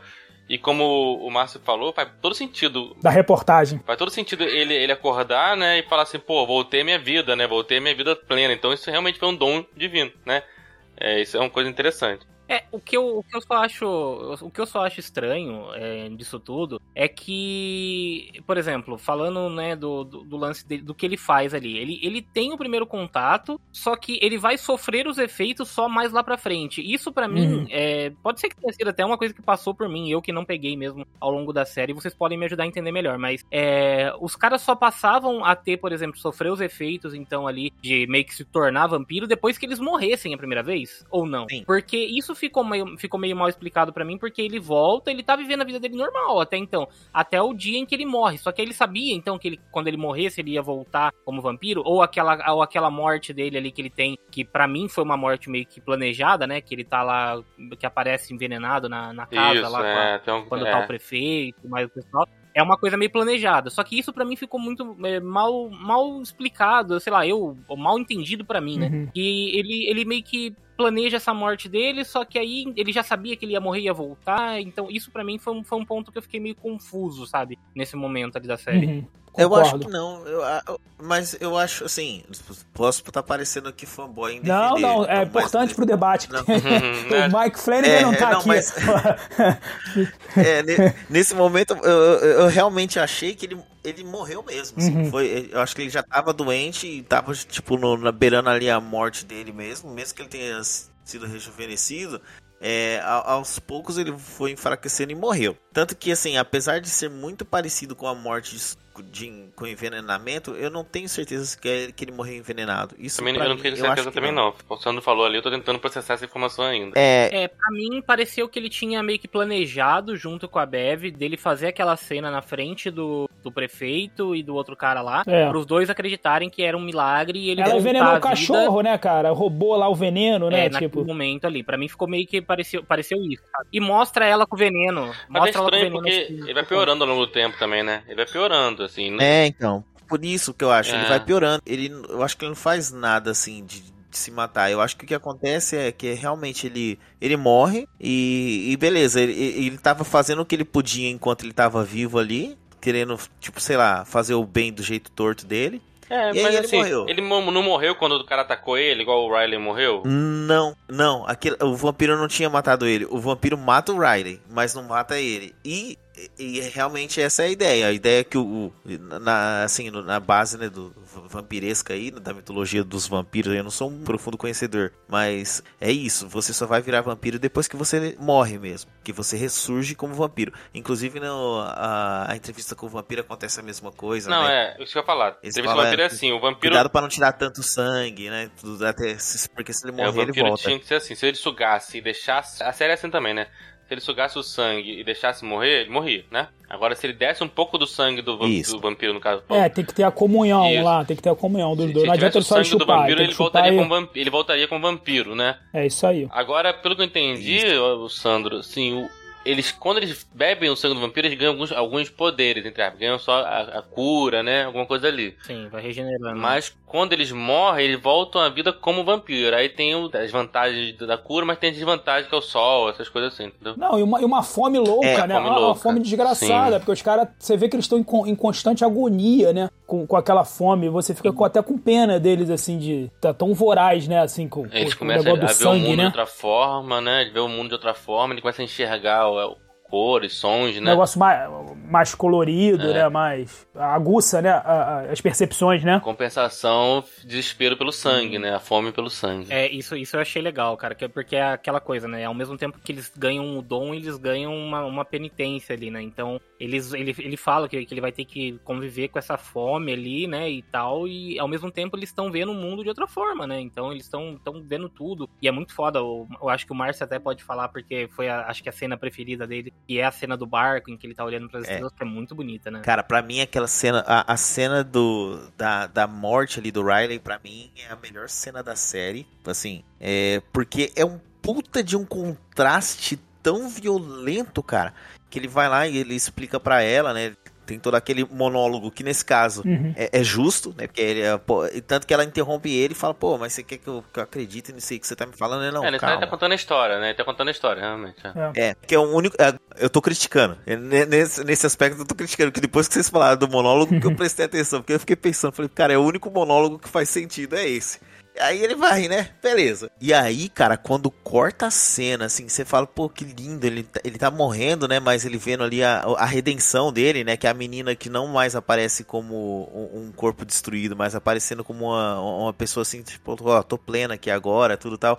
E aí tem aquele corte abrupto e o cara pegando fogo e a Erin gritando. Mano, acho aquilo ali animal. gritando Aquilo muito, né? ali Ela, me ela, ela deixou- realmente mostra um desespero absurdo, assim. É. Cara, aquilo me levou, assim, eu fiquei preso na mesa, tipo assim, na, na cadeira, assim, pensando, "Ah, caraca, Não, foi legal. E mano." aquela cena, ela, é bem- ela é bem preparada, né? Ela é bem preparada porque ela... Muito, muito, ela- muito. Ele vai vendo aquele barco ali direto, ele acorda, tem todo esse, né? Todo esse... Essa cena é bem preparada realmente. É- E ela é bonita. Sim, muito bonito. Até ali é muito bonito, cara. Até ali é o arco perfeito, os personagens estão indo bem, tá tudo maneiro. Ele prepara pra esse final e o final é impactante, é muito maneiro, funciona. É, é- ali era, era, era é o ponto alto da série. É. O final, o final real, o final da série mesmo real, é um tremendo pastelão, muito grande, muito longo, parece final de novela da Globo, sabe? Tudo acontecendo ao mesmo tempo, essa voracidade que os vampiros têm atacando todo mundo, mas um negócio que já não tem mais serventia, você não sabe quem vai virar vampiro, quem não vai, um chupa-chupa desgraçado que você fala, caralho, tá, e aí? Quem não quer se virar vampiro ali? Não tem outra opção, porra, tá todo fudido. Uma ilha sem ninguém, É, né? Tá bom, me chupa também. aí. É. É, porque já que vai chupar, me transforma em vampiro, sabe? Umas paradas meio, meio assim. é, uma. E, e uma resignação depois, sabe? Que tocou fogo em tudo. É uma de, uma de uma resignação assim, tipo, paspalhona. Porque depois você vê que ainda tinha deck, tinha uma ponte, que mostra que tem uma ponte. Porra, meu irmão, vai pra baixo da ponte, vai pro trailer lá do cara. Não é possível que na ilha não tenha, sabe? Americano adora bunker. É, não tinha um bunker, não tinha um porão naquela merda ali pros caras entrarem, tá ligado? Sabe? Tipo, ah, vamos morrer todo mundo. E virou uma parada tipo de estoque, sabe? No final ali. É, e a- até. É, Eu também, assim, ne- nesse ponto, eu acho que não, não tinha necessidade dele ter apressado tanto esse final, sabe? Tipo, o último episódio é tudo muito corrido ali. E eu entendo que não tinha um outra, uma outra solução, mas aí é, é meio que assim, cara, você já sabe que tá todo mundo fudido, a resolução vai ser queimar tudo aqui, todo mundo morrer. Mas, cara, vai, vai aos poucos, sabe? Por exemplo, eu acho que ele, ele, ele deveria ter tido mais um ou dois episódios pra ele poder desenvolver esse final, é justamente pra você ter um pouco mais da, de desenvolvimento do padre ali, porque eu acho que o padre ele é, é muito abrupta a quebra do, do padre, apesar de você ver ele, ele conversando e tal, não sei o que ali com a, com a mãe da médica lá e tal, né? Que deu um tiro, né, história na dele. testa dele, assim, né? Tipo. É. E ali, cara, tipo, eu acho que ele, ele poderia ter trabalhado um pouquinho melhor esse desenvolvimento do, do padre, principalmente pro final, e você ter um é, mais cadenciado, sabe? Tipo, a galera, a galera já tá ali, vai ter um, um, um, tchan ali no, no final que é todo mundo virar, beleza. Você faz aquilo, só que você consegue trabalhar melhor as pessoas, tipo, fugindo, todo aquele caos e. É, porque a e gente tá voltando lá no início, né? Ficou faltando, a gente, a gente não tá muito apegado, quase ninguém ali, né? Então, assim, os pais dele talvez um pouco, É, mas o pai e- já fica pra trás. Aí depois a própria Erin, a médica Sim. e tal, mas assim, a gente começa a não ter muito apego ali, então fica meio assim, pô, entendeu? O que a gente vai fazer, né? O que a gente vai, como é que a gente vai É, resolver isso? o- o- o- Faltou um pouco apego. se, se ele, se ele pega duas, três telhas e bota em cima dele, ele já não morre. Porque claramente no, no, no- num episódio lá, ele se tem um filetinho de sol, ele tá do lado da. da, da da geladeira Da janela. e tá claro pra caramba, mas ele tá ali do lado da janela, não pode pegar o sol diretamente, cara. Então, tipo, sabe, essa resignação ali do povo que tava tão. Fica até meio sem graça aquele cara que tacou fogo em tudo, depois ele fica, é, perdemos, um negócio meio assim, sabe? Tipo. É, exato, não faz muito sentido. Né, cai, não faz muito sentido, assim, ele fala assim, ele não entendeu muito bem porque que ele virou vampiro, não entendeu porque, sabe, o negócio, porque o padre sim, tinha um propósito todo lá que depois ele se arrepende, né? Os outros meio que vão indo assim, sem... É, eu acho que ali, né, esse final, por mais que assim, eu gosto da resolução, sabe? Eu gosto da forma em que acaba, apesar daqueles que nem a gente falou, né, já anteriormente, os dois personagens que sobram ali, a menina e, e o, a, menina, ela, ela tem um- uma funcionalidade naquele finalzinho que é justamente você, é, eles tentam deixar em aberto, mas você consegue sacar É a última frase, é. é. É, é. isso, quando ela fala das pernas dela, que as pernas, ah, não sinto mais minhas pernas. Então, Uhum. ok, você entende. Só que aquilo poderia ter acontecido um pouco Morreu o antes bichão, e né? Você meio- pensa assim, morreu, né? O- Morreu o... o, o vampirão maior É. lá, né? Que era o, o bicho mesmo lá, né? E, e aí, se eles tivessem, se eles tivessem deixado, tipo, tudo bem, ela ali, né? No meio meio da ilha, ela, sei lá, ela poderia estar numa cena correndo e ela para de correr, e aí você fala, ah, beleza, o bicho morreu e tal. E aí todo mundo tentando se salvar, todo mundo. Porque a sensação de desespero que dá ali naquele final, ela, ela é boa, ela te passa uma, um senso de urgência, de todo mundo saber que precisa fazer alguma coisa porque o sol vai nascer e tudo mais. Só que é, é, é aquilo, os personagens acabam tendo decisões muito burras ali, assim, sabe? Tipo, de tipo, não, pô, ninguém vai parar pra pensar que dá pra você se esconder dentro de qualquer coisa. É. Alguma coisa sobrou numa árvore ali, você tentar, sabe? É, então, assim, poderia ter desenvolvido talvez um pouco mais desse lado dos personagens ali, né? Tentando se Eu salvar. acho que a longo prazo todo mundo ia morrer, né? Assim, a longo prazo, porque ninguém vai viver sem numa Sim. ilha que só todo mundo é vampiro e que não tem casa mais, né? Mas assim, Mas a aceitação deles é muito fácil, Isso, entende? isso, Eles demoram é. tanto pra aceitar uma coisa, e aí eu acho que entra até no contexto da, da própria igreja ali, do que eles estavam fazendo, né? Eles tentam mostrar que é, precisa das pessoas aceitarem mesmo, as pessoas se converterem pra terem al- algo, né? É um dos do lado é, religioso que tem ali, né? Das pessoas, elas vão aos poucos, você não pode ser do nada ali, você tentar converter uma pessoa que você não vai conseguir, né? Você tem que ir aos poucos e, e educando, ou até mesmo, como a gente diz, né? Catequizando a pessoa. E aí, do nada, aquela aceitação que eles têm da morte deles é muito abrupta, né? Então, talvez faltou essa, esse lance da aceitação deles ser um pouquinho mais lenta e as pessoas se desesperando mais e vendo que não tinha solução até eles aceitarem a- o destino deles mesmos ali, né? Sim, e, e eles contribuem, né, com o negócio, porque não é um plano dos outros, é tipo, eles mesmo tacam fogo, né, cara? Tipo, a casa lá do, do Sim. Riley, quem tacou fogo foram eles, né? Tipo, meteram os molotov lá e saíram. Então, tipo, Exatamente. acabaram que eles cavaram lá a própria cova, com com perdão no trocadilho. é, eles podiam cavar, né? Tanto que a Bebe no final resolve cavar, mas resolve cavar na areia, que é burrice, né? Tem que cavar num lugar. Mano, a- a- até o barco, pô, vira de cabeça pra baixo, aqueles barquinhos que tem lá, mano.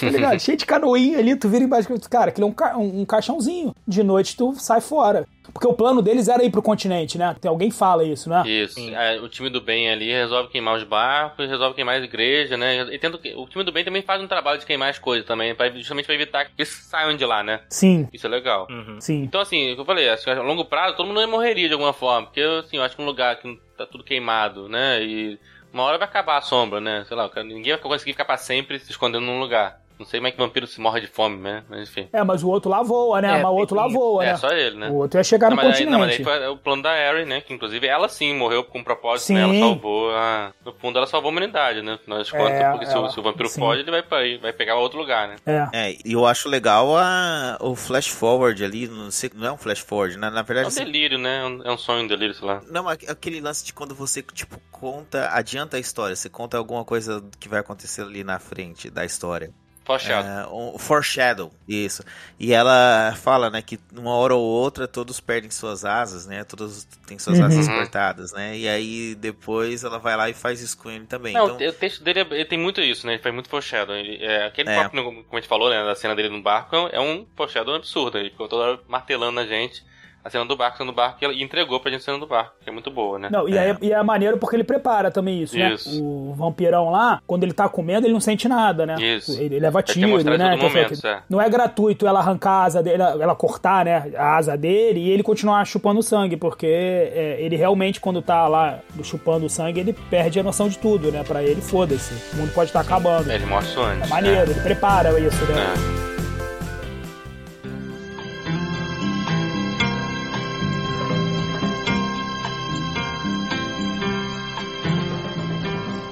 E a Bebe? É, a Bebe, cara. A E a que é foda. Eu, eu, foi a personagem que eu menos gostei, cara. A Bev é a vilã, É, caricata, é, lá é que roubou vilã. o dinheiro da indenização? nem, nem que eu não gostei por ela ser vilã. É, eu não gostei por ela ser caricata, como você falou, né? Ela é muito caricata.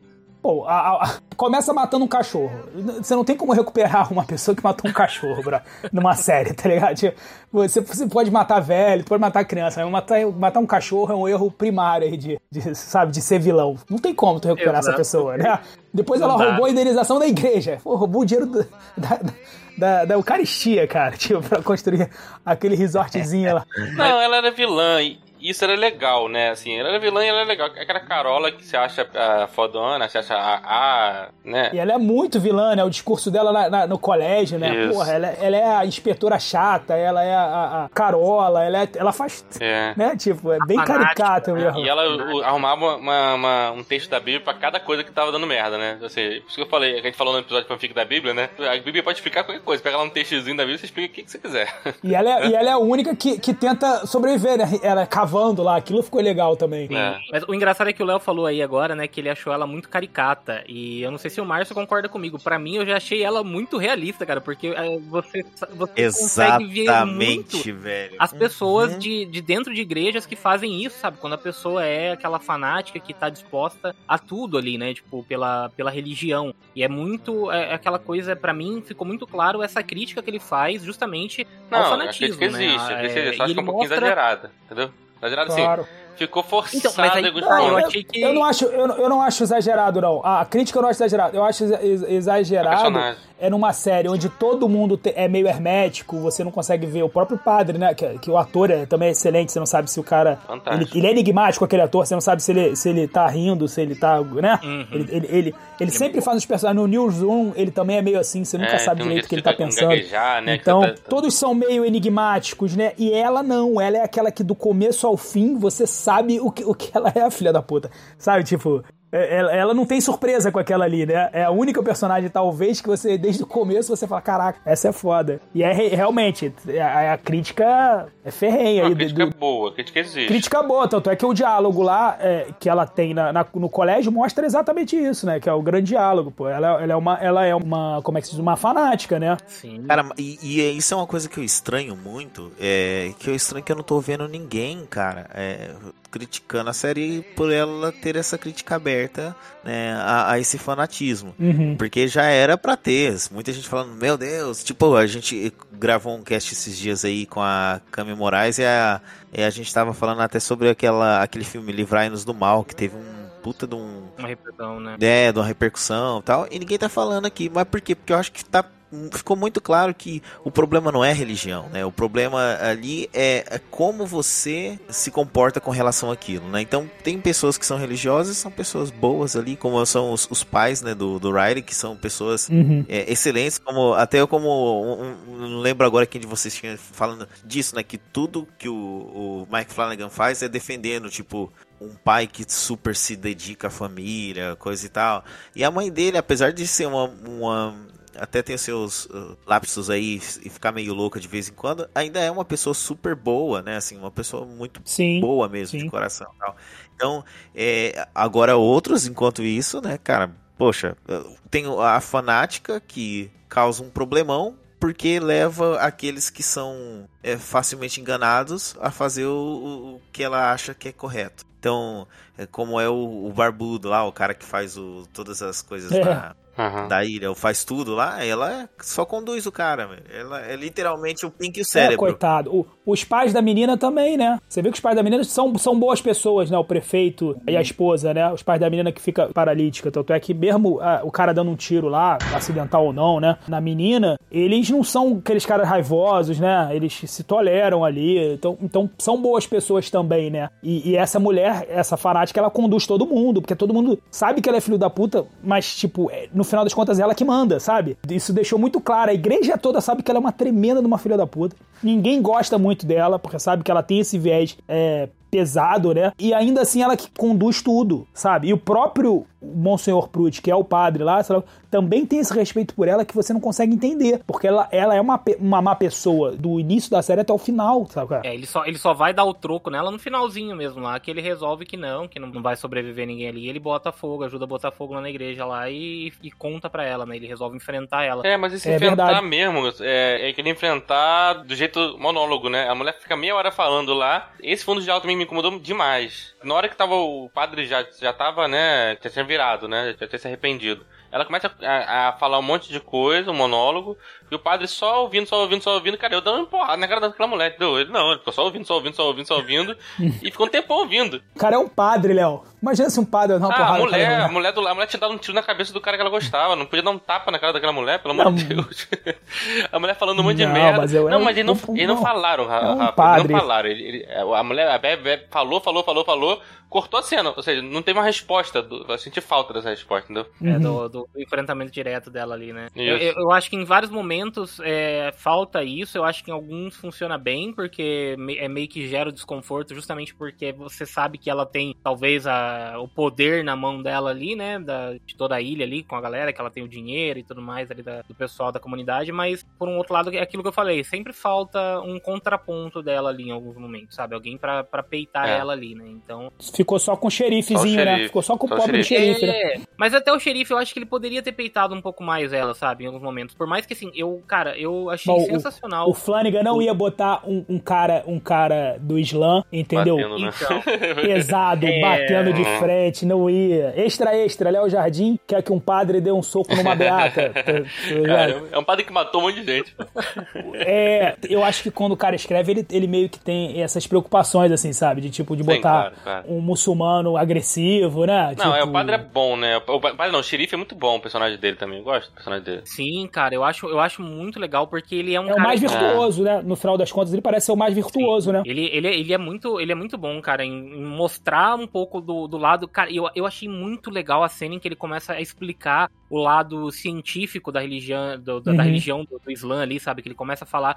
E ele fala, uma, ele fala uma frase, cara, que me impactou muito na hora que ele tá conversando com o filho dele. Ele começa a explicar lá e tal. E ele fala assim, cara, você acha mesmo que, que o Deus que a gente acredita é esse Deus que ele escolhe alguns pra beneficiar e outros não? Alguma coisa assim que ele fala, né? Quando ele fala da questão dos milagres, sabe? Uhum. Eu achei muito foda todo esse. é Porque é uma coisa de reflexão. E aí você, porra, você tá, tá colocando um cara de uma religião que é, é- é perseguida, entre aspas, aí, né, no, no mundo inteiro, porque tem sempre aquele estigma, né, do, do Islã, tá atrelado com, com várias outras coisas ali do, por conta do extremismo. Uhum. E do outro lado você tem justamente, né, uma das religiões mais poderosas do, do mundo hoje, né, que ainda é a religião católica, que desde lá da Idade Média vem sendo a religião ali que governa, entre aspas, o mundo. Uhum. E, e aí você tem um cara tendo um, um embate ali, sabe, tipo, de ideias com, com esse tipo Uhum. de religião. Então, é, eu achei muito foda, cara. Esse, esse lance que ele faz ali na série, pra mim, foi uma das coisas que, fora todo o, o a subversão do gênero de, de, de vampiro e tudo, foi uma das coisas que mais me chamou a atenção, sabe? Esse embate das duas, das duas crenças e você mostrar o lado do, do Islã ali de uma forma mais humanizada e tal. Sim, sim. É, e um cara que tem autoridade, né? Ele era o cara que, que tinha arma, né? Sim, E que mesmo e que mesmo perdendo o filho, que era a coisa mais cara ali pra ele, né? Ele faz tudo por causa do filho, né? Hum. Mesmo perdendo o filho, sabe o que? Ele em nenhum momento é o cara que, que é agressivo, né? Tipo, que fala pro filho não vai, ele tá o tempo inteiro chamando a, a- a consciência do filho, né? Ele não prende, ele não bate, ele e quando dá, dá a merda inteira, sei lá o que, ele ainda tá calmo, sabe? Ele não tá, ele não, ele não perde as estribeiras em nenhum momento, coitado. E morre junto com o filho, né? É. Na praia, né? é muito bonita a cena. Ele conta a história dele, assim, embora seja um monólogo também, e eu também foi meio que um monólogo que me incomodou, que a mulher podia fazer uns comentários no meio. Eu já tava nessa hora com essa ideia do monólogo na cabeça, então esse monólogo dele também me incomodou por ser um monólogo. Mas, Tu mas tava, texto. tu tava caçando o, o monólogo, Não, né? a partir do que você percebe uma vez, ferrou, Tu não cara. contou os 127 Não. habitantes, mas tu contou o monólogo, Não sei né? quantos foram. Mas é, é aquele tipo de coisa que você descobre já era, entendeu? Não tem mais como você fazer. Eu falei, cara, esse cara gosta de monólogo. É, sei. Aí comecei. Esse, o xerife, quando ele conta pra, pra médica a história dele, né? Que é fantástica, né? Assim, fantástica, Uhum. não negativamente, mas engrandece muito ele, né? Que ele conta, né? Todo o preconceito que ele passou, porque, né? Pela religião que ele tem.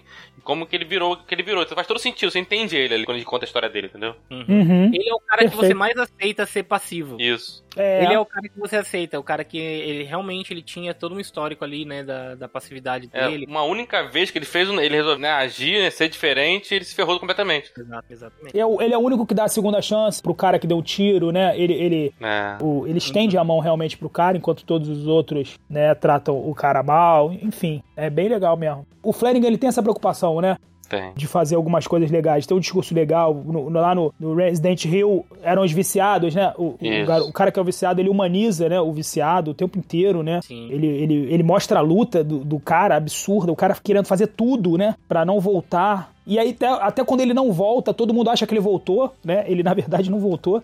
Isso. Ele, ele tava atrás da, da, da menina, né? Ele conseguiu resistir. Então, ele tem essa preocupação, né? Você vê, ele, ele, faz, ele faz mulheres fortes, as protagonistas dele, normalmente são, são mulheres fortes, né? Ele- então, eu, eu, eu acho legal, sem ser, né, nem entrando no mérito de politicamente correto ou não, porque eu acho que, que começa a descambar pra outro assunto e eu não vejo isso nele, sabe? Eu acho que ele faz uma coisa com muita sobriedade, sabe? Sem querer ganhar lacração, ganhar, olha, eu estou fazendo um negócio bonitinho pra todo mundo me aplaudir. Não, ele faz um negócio com substância, sabe? Uhum. Sim, é natural, né? Concordo, Não é um discurso fácil. Não é um discurso Tem fácil. personagens muito bons, né? Assim, a gente falou, a gente falou aqui de vários defeitos, né? Falou de algumas coisas que incomodaram.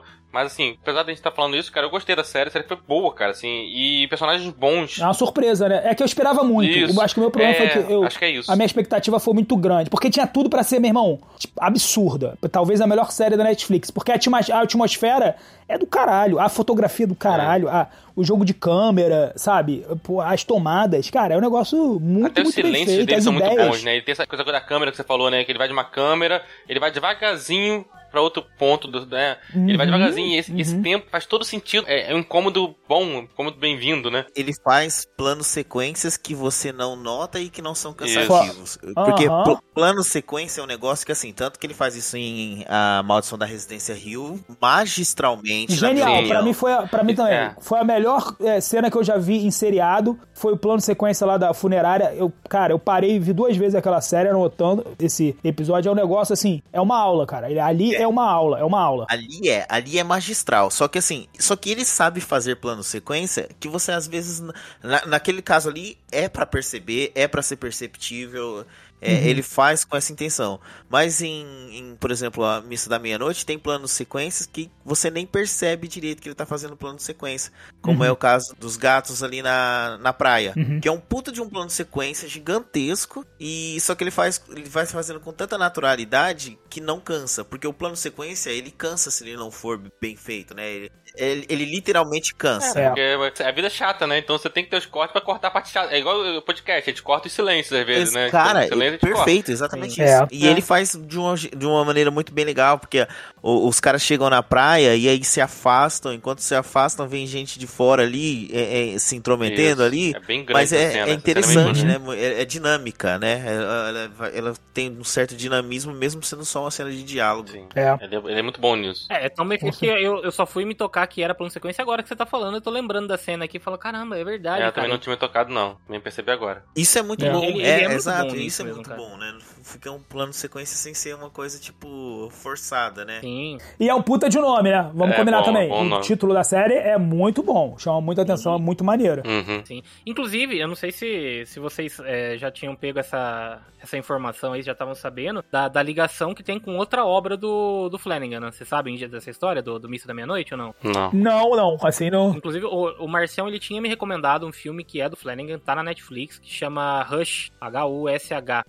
que é com a Kate Siegel, né, com a, com a esposa dele lá, e, e ela faz uma uma surda, uma mulher surda, e é um filme de invasão de casa. Então, tipo assim, é um psicopata lá que vai invadir a casa dela e ela é surda. Ah, eu não vi, mas eu sei qual é o filme. Sabe qual filme que é? Sei, não assisti ainda. E ela, no filme, ela é a autora do livro Missa da Meia-Noite. Hum, legal. Uhum. Então, a, a, logo no começo, inclusive, ele repete o mesmo esquema, ele traz, ele traz os mesmos atores. Então, a, a atriz que faz a Bev, ela aparece logo no começo do filme, e ela começa a comentar com ela falando sobre a, os personagens que ela, que ela conta, né? Que ela, que ela mostra no livro. Então, ela fala do, do Riley, ela fala da Erin, e é sensacional, cara. Então, eu agradeço até o Marcião pela indicação. Pô, vou ver, cara. Boa, boa, boa indicação aí. Assistam, os ouvintes cara. que ficaram até agora. Tipo... É já, recomendação aí, ótimo. Já tava pronto, né? A história já é, tava legal, pronta. Não, é, isso volta Exatamente, naquilo que, uh, que, eu tinha falado lá no início. Eu acho que esse talvez tenha sido o problema da, esse problema dos diálogos monólogos, né? Na verdade, não diálogos, nos monólogos.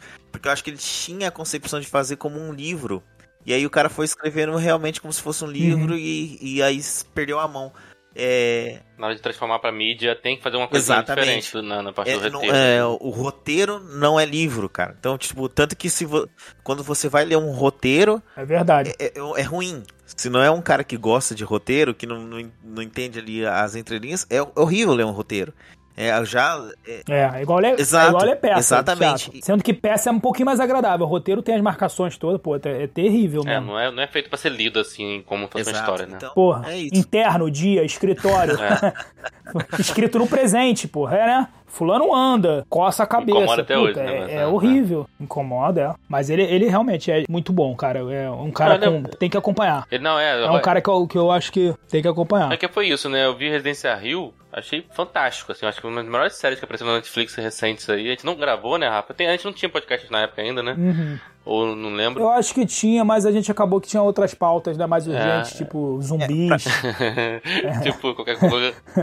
É, pra mim a Residência Rio é a melhor série da Netflix, cara. Eu, eu sempre falo isso, eu falo, cara, Cara, pra é mim é, é a melhor É série da Netflix. É. Eu, tem outras que tinham a mesma, é, o mesmo potencial e não se tornou, né? Porque, por exemplo, House of Cards, né, pra mim tinha o mesmo potencial. E aí Sim, Pá. começa de uma. Ele É cai Exato, mas é, já a Maldição da Residência Rio, pra mim, hein, é a melhor série da, da Netflix. E é minissérie, né? Minissérie, série boa de acompanhar, né? Você não, não precisa ficar acompanhando 85 temporadas, né? Consegue Exato. fechar, né? Eu gosto muito de minissérie por causa disso, porque eu não gosto de me. Eu acabo me envolvendo demais numa coisa e fico querendo ver tudo, né? Então eu gosto dessas séries curtas, minisséries e tal. É a melhor coisa, cara. Quando aparece uma minissérie, você fala, cara, que delícia, vou assistir, vou acabar a história aqui. É verdade. Fico feliz, é, porque eu, eu gosto de saber a, a resolução das coisas. Eu sou muito. Eu sou muito. Minha cabeça é muito assim, cara, aquela tela do, de roteiro, né? que é Quase aquele cara passando fio vermelho nas coisas. Eu sou muito assim. Aham. Quando vê uma ponta solta, me incomoda demais. Uma ponta solta me incomoda demais. Tipo Lost, assim, É, se tu vê pô, Lost, tu não, vê não, é. Não.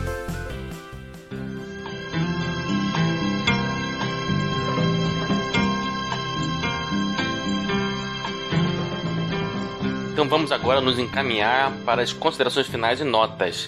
Mas antes, temos uma participação especial. Oi, gente. Eu sou a Leona Garden, escritora hot. Vocês que curtiram The Midnight Mass vão gostar muito da minha saga do vampiro que pisca, que começou com CEO Dentuço e mais recentemente teve o Conde Chupador. Sobre a série, eu vou dizer que gostei, mas senti falta de um pouco mais de calor, né? Aquele espírito caliente, sedutor do vampiro. Tá, não tô falando do padre, né? Padre é padre. Mas quando o bonitão lá ficou vampiro, eu fiquei animada pra ele finalmente deixar de ser aquele arame liso e dar uns pegas na namoradinha dele. Mas ele vai lá e morre queimado, sem nem tirar a camisa. Que desperdício, hein? Vamos lá, então, Sandro, Bora lá, vamos lá. suas considerações e uma nota. Vamos fazer de 1 a 5, porque da outra vez eu fui pedindo de 1 a 10 e deu confusão. Então vamos de 1 a 5. Tá bom, tipo assim, beleza, pode deixar. Cara, é, vamos lá. Minhas considerações sobre Missa da Meia-Noite. É, primeiramente, cara, eu gostei muito da série. Eu acho que é uma, é uma série assim de altíssima qualidade da Netflix. Até a gente comentou aí, né? Eu, eu amo ver quando, quando aparece ali uma minissérie fechadinha na Netflix, você já fica mais contente, porque você fala, ufa, não vai ter como a Netflix cancelar no meio, né? Pelo menos. Então a gente vai ver o final dessa história. Então, pra mim, é uma, é uma série que ela vem redondinha, fechadinha, isso é, é uma delícia de se assistir. Ela é muito fácil de se assistir no sentido de é, você consegue consumir rápido ali os episódios, eles te prendem. Ela tem um lance que a gente já falou, né, de subverter justamente essa, essa temática do, do vampiro. Ela te leva por um, por um caminho. É, é tipo Ronaldinho Gaúcho, né? Olha pra um lado, toca pro outro. Então, isso, isso, isso me cativou muito na série, sabe? É, isso pra mim é o ponto alto dela. A gente citou aí alguns defeitos, mas eu acho que no, no balanço geral ela tem muito mais qualidades do que defeitos, sabe? Ela, então ela tem um saldo assim positivo pra mim. Eu diria que pra mim ela é uma, uma, uma série nota 4. É, justamente pela, pelas falhas eu não daria um 5 ali pra ela direto por conta desses pontos que a gente citou durante todo o cast e onde talvez isso tivesse abrilhantado mais o que o Flanagan faz, sabe? A gente vê na Residência Hill, que foi a primeira série dele na Netflix, é ele fazer isso com, com uma maestria ali, sabe? Tipo, de fechar tudo, todos os pontos redondinhos, desenvolver muito bem os personagens. Eu, eu concordo com o Márcio quando ele fala que é uma das melhores séries, sem dúvida, da Netflix, se não a melhor série da Netflix hoje, que é, né, a, a Residência Hill. A, na, na Bly você vê que ele já começa a deslizar em certos pontos ali, que parece que ele, ele fica querendo inventar demais em alguns aspectos. E aqui ele, ele volta um pouco, e aí eu acho que até por medo de tentar inventar ou tentar inchar demais, talvez, a série dele, ele peca em não desenvolver tanto alguns personagens. Então, no, no resumo aí da, da ópera, pra mim, nota 4 pra, pra Missa da Meia-Noite. É uma baita série. E se você assistiu, né, até aqui, você já tomou. Aliás, se você escutou o nosso cast, já tomou alguns spoilers, mas se você ainda não assistiu a série, vai lá e assista, porque vale muito a pena. Mesmo com spoilers, acho que ainda você vai ter uma bela de uma experiência. Show. Então, Márcio. Bom, eu, eu, eu acho que eu fui o mais ferrenho defensor da série aqui. E ah, apesar de tudo, eu ainda acho ela ah, uma das melhores séries da Netflix.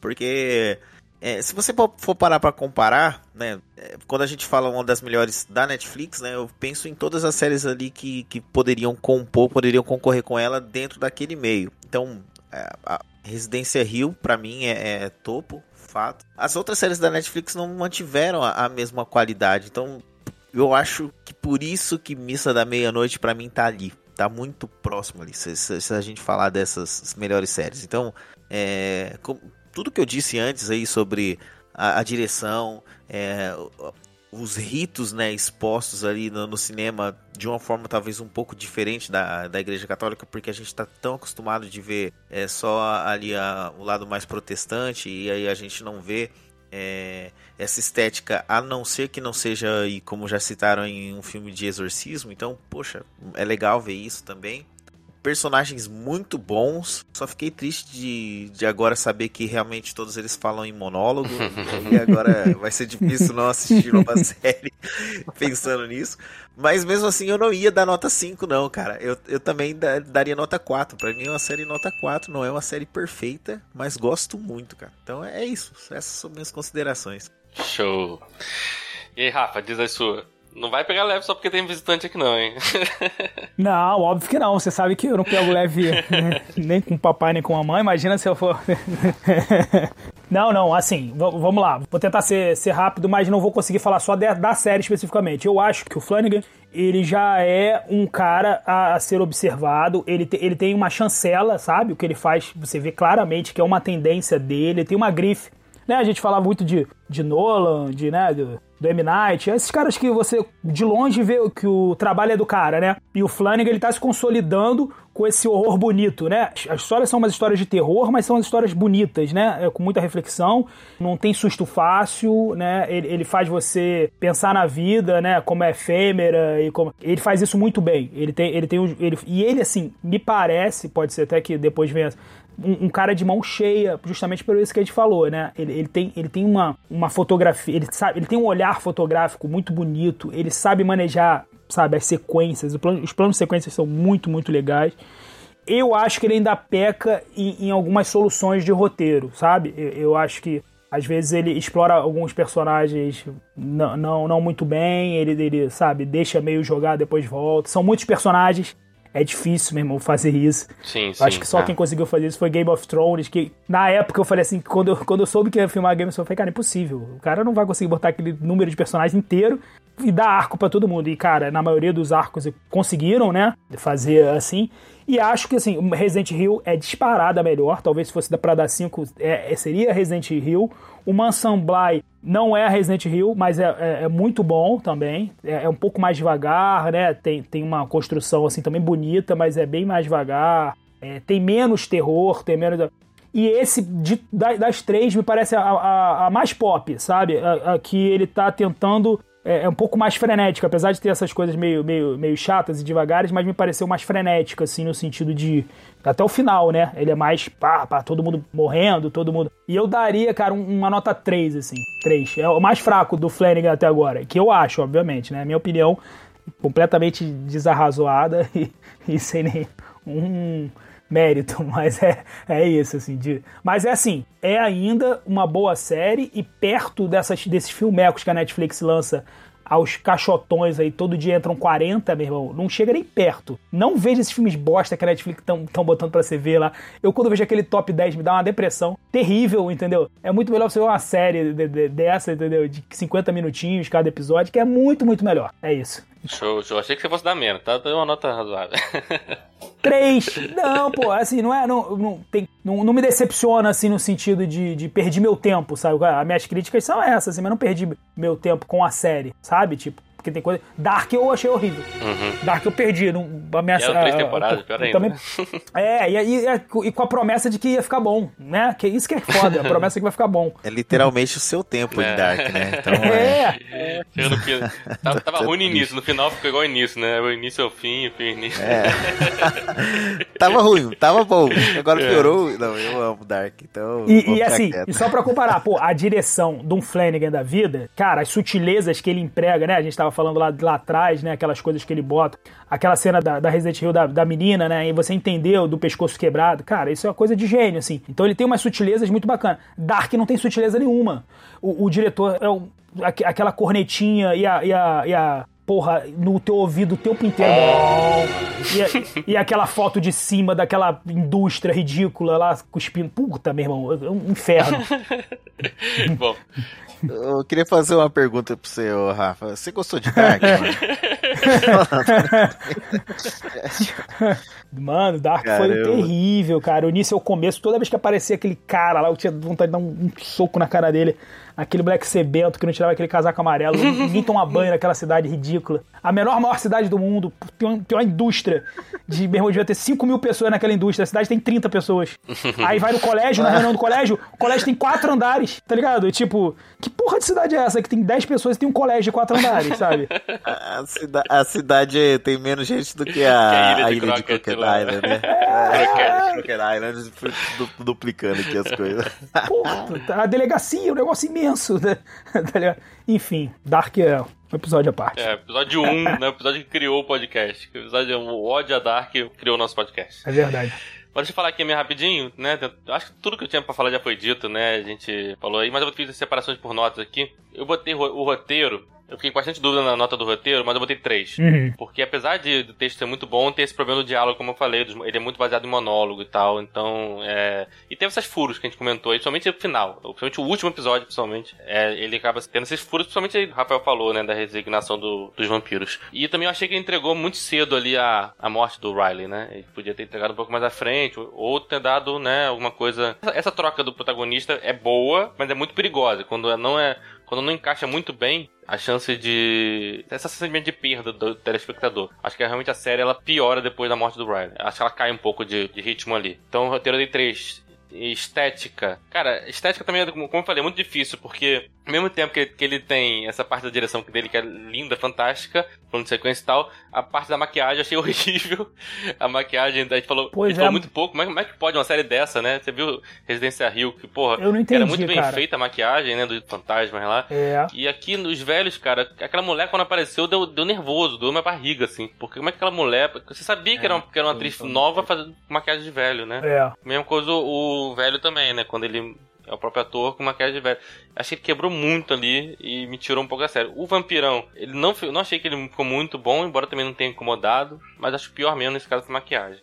Aí dei três também. Foi, foi. O resto, ah, mas o resto é muito Sim, bom. Você sim. foi, aí você foi severo. É. Eu daria o 4. Você foi severo nisso aí. Porque- o resto é muito bom. É, Ah, pô, tá, o, tá, mas não o ambiente, a atmosfera, A né? atmosfera, toda ali, pô, aquela ilha é né? sensacional. Você tá na direção. É. aí tem a, a trilha e direção que eu ju- juntei pra não ficar duas horas falando minha nota. Que aí sim eu botei quatro, porque a trilha sonora é muito boa, né? Ela, não- ela não chega a ser. É, é outra vantagem do, do- É dessas séries, de minisséries do, do Flanagan, né? A trilha sonora é fantástica. Prende, né? Os, como eu falei, os silêncios são muito bem feitos e tal. A Uhum. câmera indo de um ponto ao outro e tal. A música tocando. Enfim, a, a trilha, a direção ali eu dei quatro, muito boa. É quase um 5, né? Foi um 4, quase um 5. Mas é um. Pra 5 pra mim teria que ter alguma coisa a mais ali que não se destacou tanto, principalmente na trilha. Personagens é 4 também, porque apesar de um, como a gente falou, um ou outro faltou né, desenvolvimento, principalmente o, irmão, né? vários personagens ali. Os que ele desenvolveu, desenvolveu bem. E ele é bom personagem, né? Ele é bom de dar camadas ao personagem. O padre é fantástico, o ator que faz o padre também é fantástico. Embora a virada no final também não é perfeito, mas tá mais lá no roteiro. E o do Riley também, da Arrow, enfim. Os personagens pra mim foram o, o que me prendeu na série até o final. E, e personagem é o que, quando é bom, faz a série ser boa, né? Então no final ele ficou com 3,5. Então tá, tá aí na média entre vocês, entre o Rafa e, e É. você. 3,5 é 7, né? Tá, bom, pô. né? É uma, é uma, é uma série na, na Sim, média, né? ela é uma série Realmente, boa. Assim, eu acho que ela é uma série é boa. Eu e- reconheço que Residência Vale Rio, cara, eu não, não sei se eu daria 5, mas eu daria mais 4,5, pelo menos ali. É, Residência Rio é. E eu acho que, o- como o Rafa falou lá atrás, é, é- eu vim com uma expectativa muito grande, né, pra essa série. Eu não vi Bly, eu pulei Uhum. Bly, Mansão Bly. Não sei tanto Ah, porquê, porque eu- eu acho que eu perdi ali no, no catálogo da Netflix, tava vendo outro, outro stream na hora, eu acho, né? Então eu não vi Bly passar. Eu vi Residência Rio e. na- mas na época eu também não tinha essa coisa, assim, ah, Mansão Bly, o mesmo cara do, do Residência Eu não tive muito isso, não. Eu simplesmente perdi. Eu fiquei sabendo do Mansão Bly recentemente, que era do mesmo autor. Eu falei, putz, perdi essa série, vou até ver. Provavelmente eu vejo agora pra saber. Eu vou, eu, eu vou contra o Rafa aqui, viu? Vou falar um negócio pra você, cara. Diga se lá. Se você não viu o Bly, precisa ver, não, na minha opinião. Ah, tá. Você já não É, gostou dizem, tanto. Dizem é. que o Bly é. Pode ter isso mesmo, porque é, dizem que o Bly é das três é pior, né? É, eu, É, né, nessa eu concordo também com o Márcio aí. Tô mais, acho que Missa na Meia-Noite ainda consegue ser melhor que Bly pra Entendi. mim. É. É, então não vou ver, não.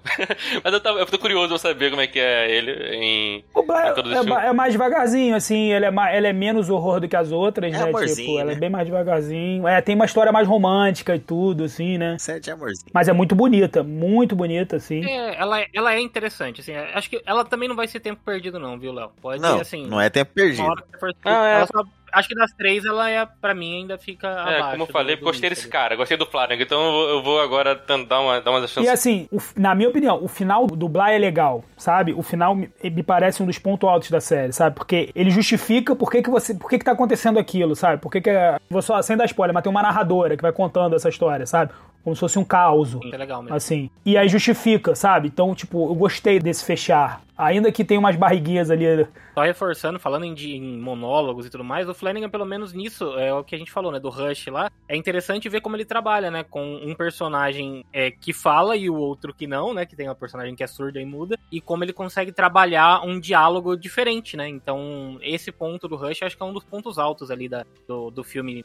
Desse, desse filme dele, né? Da direção dele, porque ele consegue trabalhar bem um, um diálogo entre dois personagens com, com uma linguagem totalmente diferente. Então, é, é- é legal ver como ele tem esse potencial pra trabalhar. Então, nesse ponto, eu acho que falhou em, algum, em alguma coisinha ali, né? Talvez na escrita dele pro, pro, pro Missa da Meia-Noite. Mas ele sabe trabalhar bem, assim. Eu acho que ele é um bom Sim, diretor. sim, nisso. o próprio o Residência Rio ele tem alguns monólogos e funciona muito bem, a gente nem percebe. Porque o monólogo, bom monólogo, você não percebe que é um monólogo. Quando, termina, você tem, porra, né? O problema é o monólogo que, que acaba se estendendo demais ou fica faltando alguma interação ali. E aí eu tô com o Márcio também, que eu, eu gosto desse, desse lance do, do subverter. Que ele fala, é, que você tá sempre falando aí de subverter. Eu gosto do cara que arrisca, que subverte. Pode até não dar certo. Isso também. Mas ele é um cara que subverte e você agora já sabe o que, que é dele, né? Exato. Você procura, né? É, é muito maneiro isso, é muito É. maneiro. Tipo, beijo Shyamalan, né? Isso, eu pensei a mesma coisa. Exatamente isso. é, O cara subverte sempre. Metade das vezes não dá certo. É. Mas quando acerta, É. acerta bem, né, cara? Putz, mas até hoje eu paro pra ver. É, exato. Sacou? exato. O M-Night eu paro pra ver o M-Night, assim. Pode ser uma merda, sei lá o quê. Mas eu fico, pô, cara, ah, você sabia que a premissa é genial e a condição É. aqui eu não gostei, né? tipo, eu gosto pra caramba né, desses caras, assim.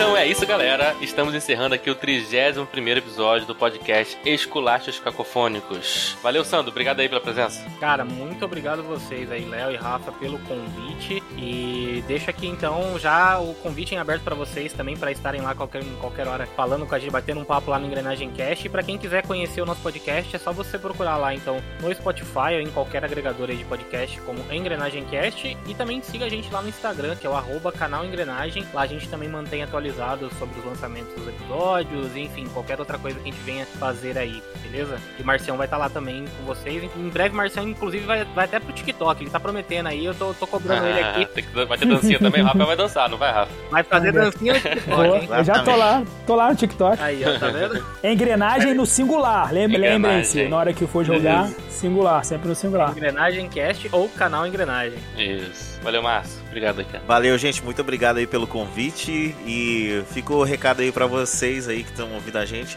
Vão pela sombra. Cuidado com o sol, né? Exatamente. Cuidado. E no- Meia-noite, meia-noite, se estiver passando uma procissão na frente da sua casa, É, melhor ter cuidado. Ou não, né? Ou entre e, e- e seja eternamente feliz. Tal, vai, do deles lá deu errado. Mas pode ser que.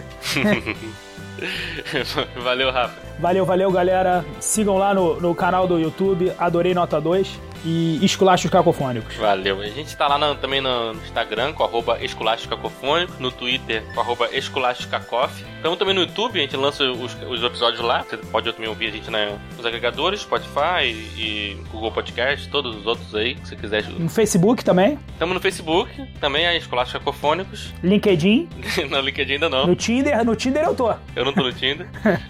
No Tinder também. Tô No, no rap e no Tinder, com Esculacho Cacofônico. É, não, não. Dá match Não é lá. cacofônico, não. Super Deve- like. Deve ter o Adorim Nota 2 lá. Isso aí, galera. Valeu. Valeu, valeu. Valeu. Valeu!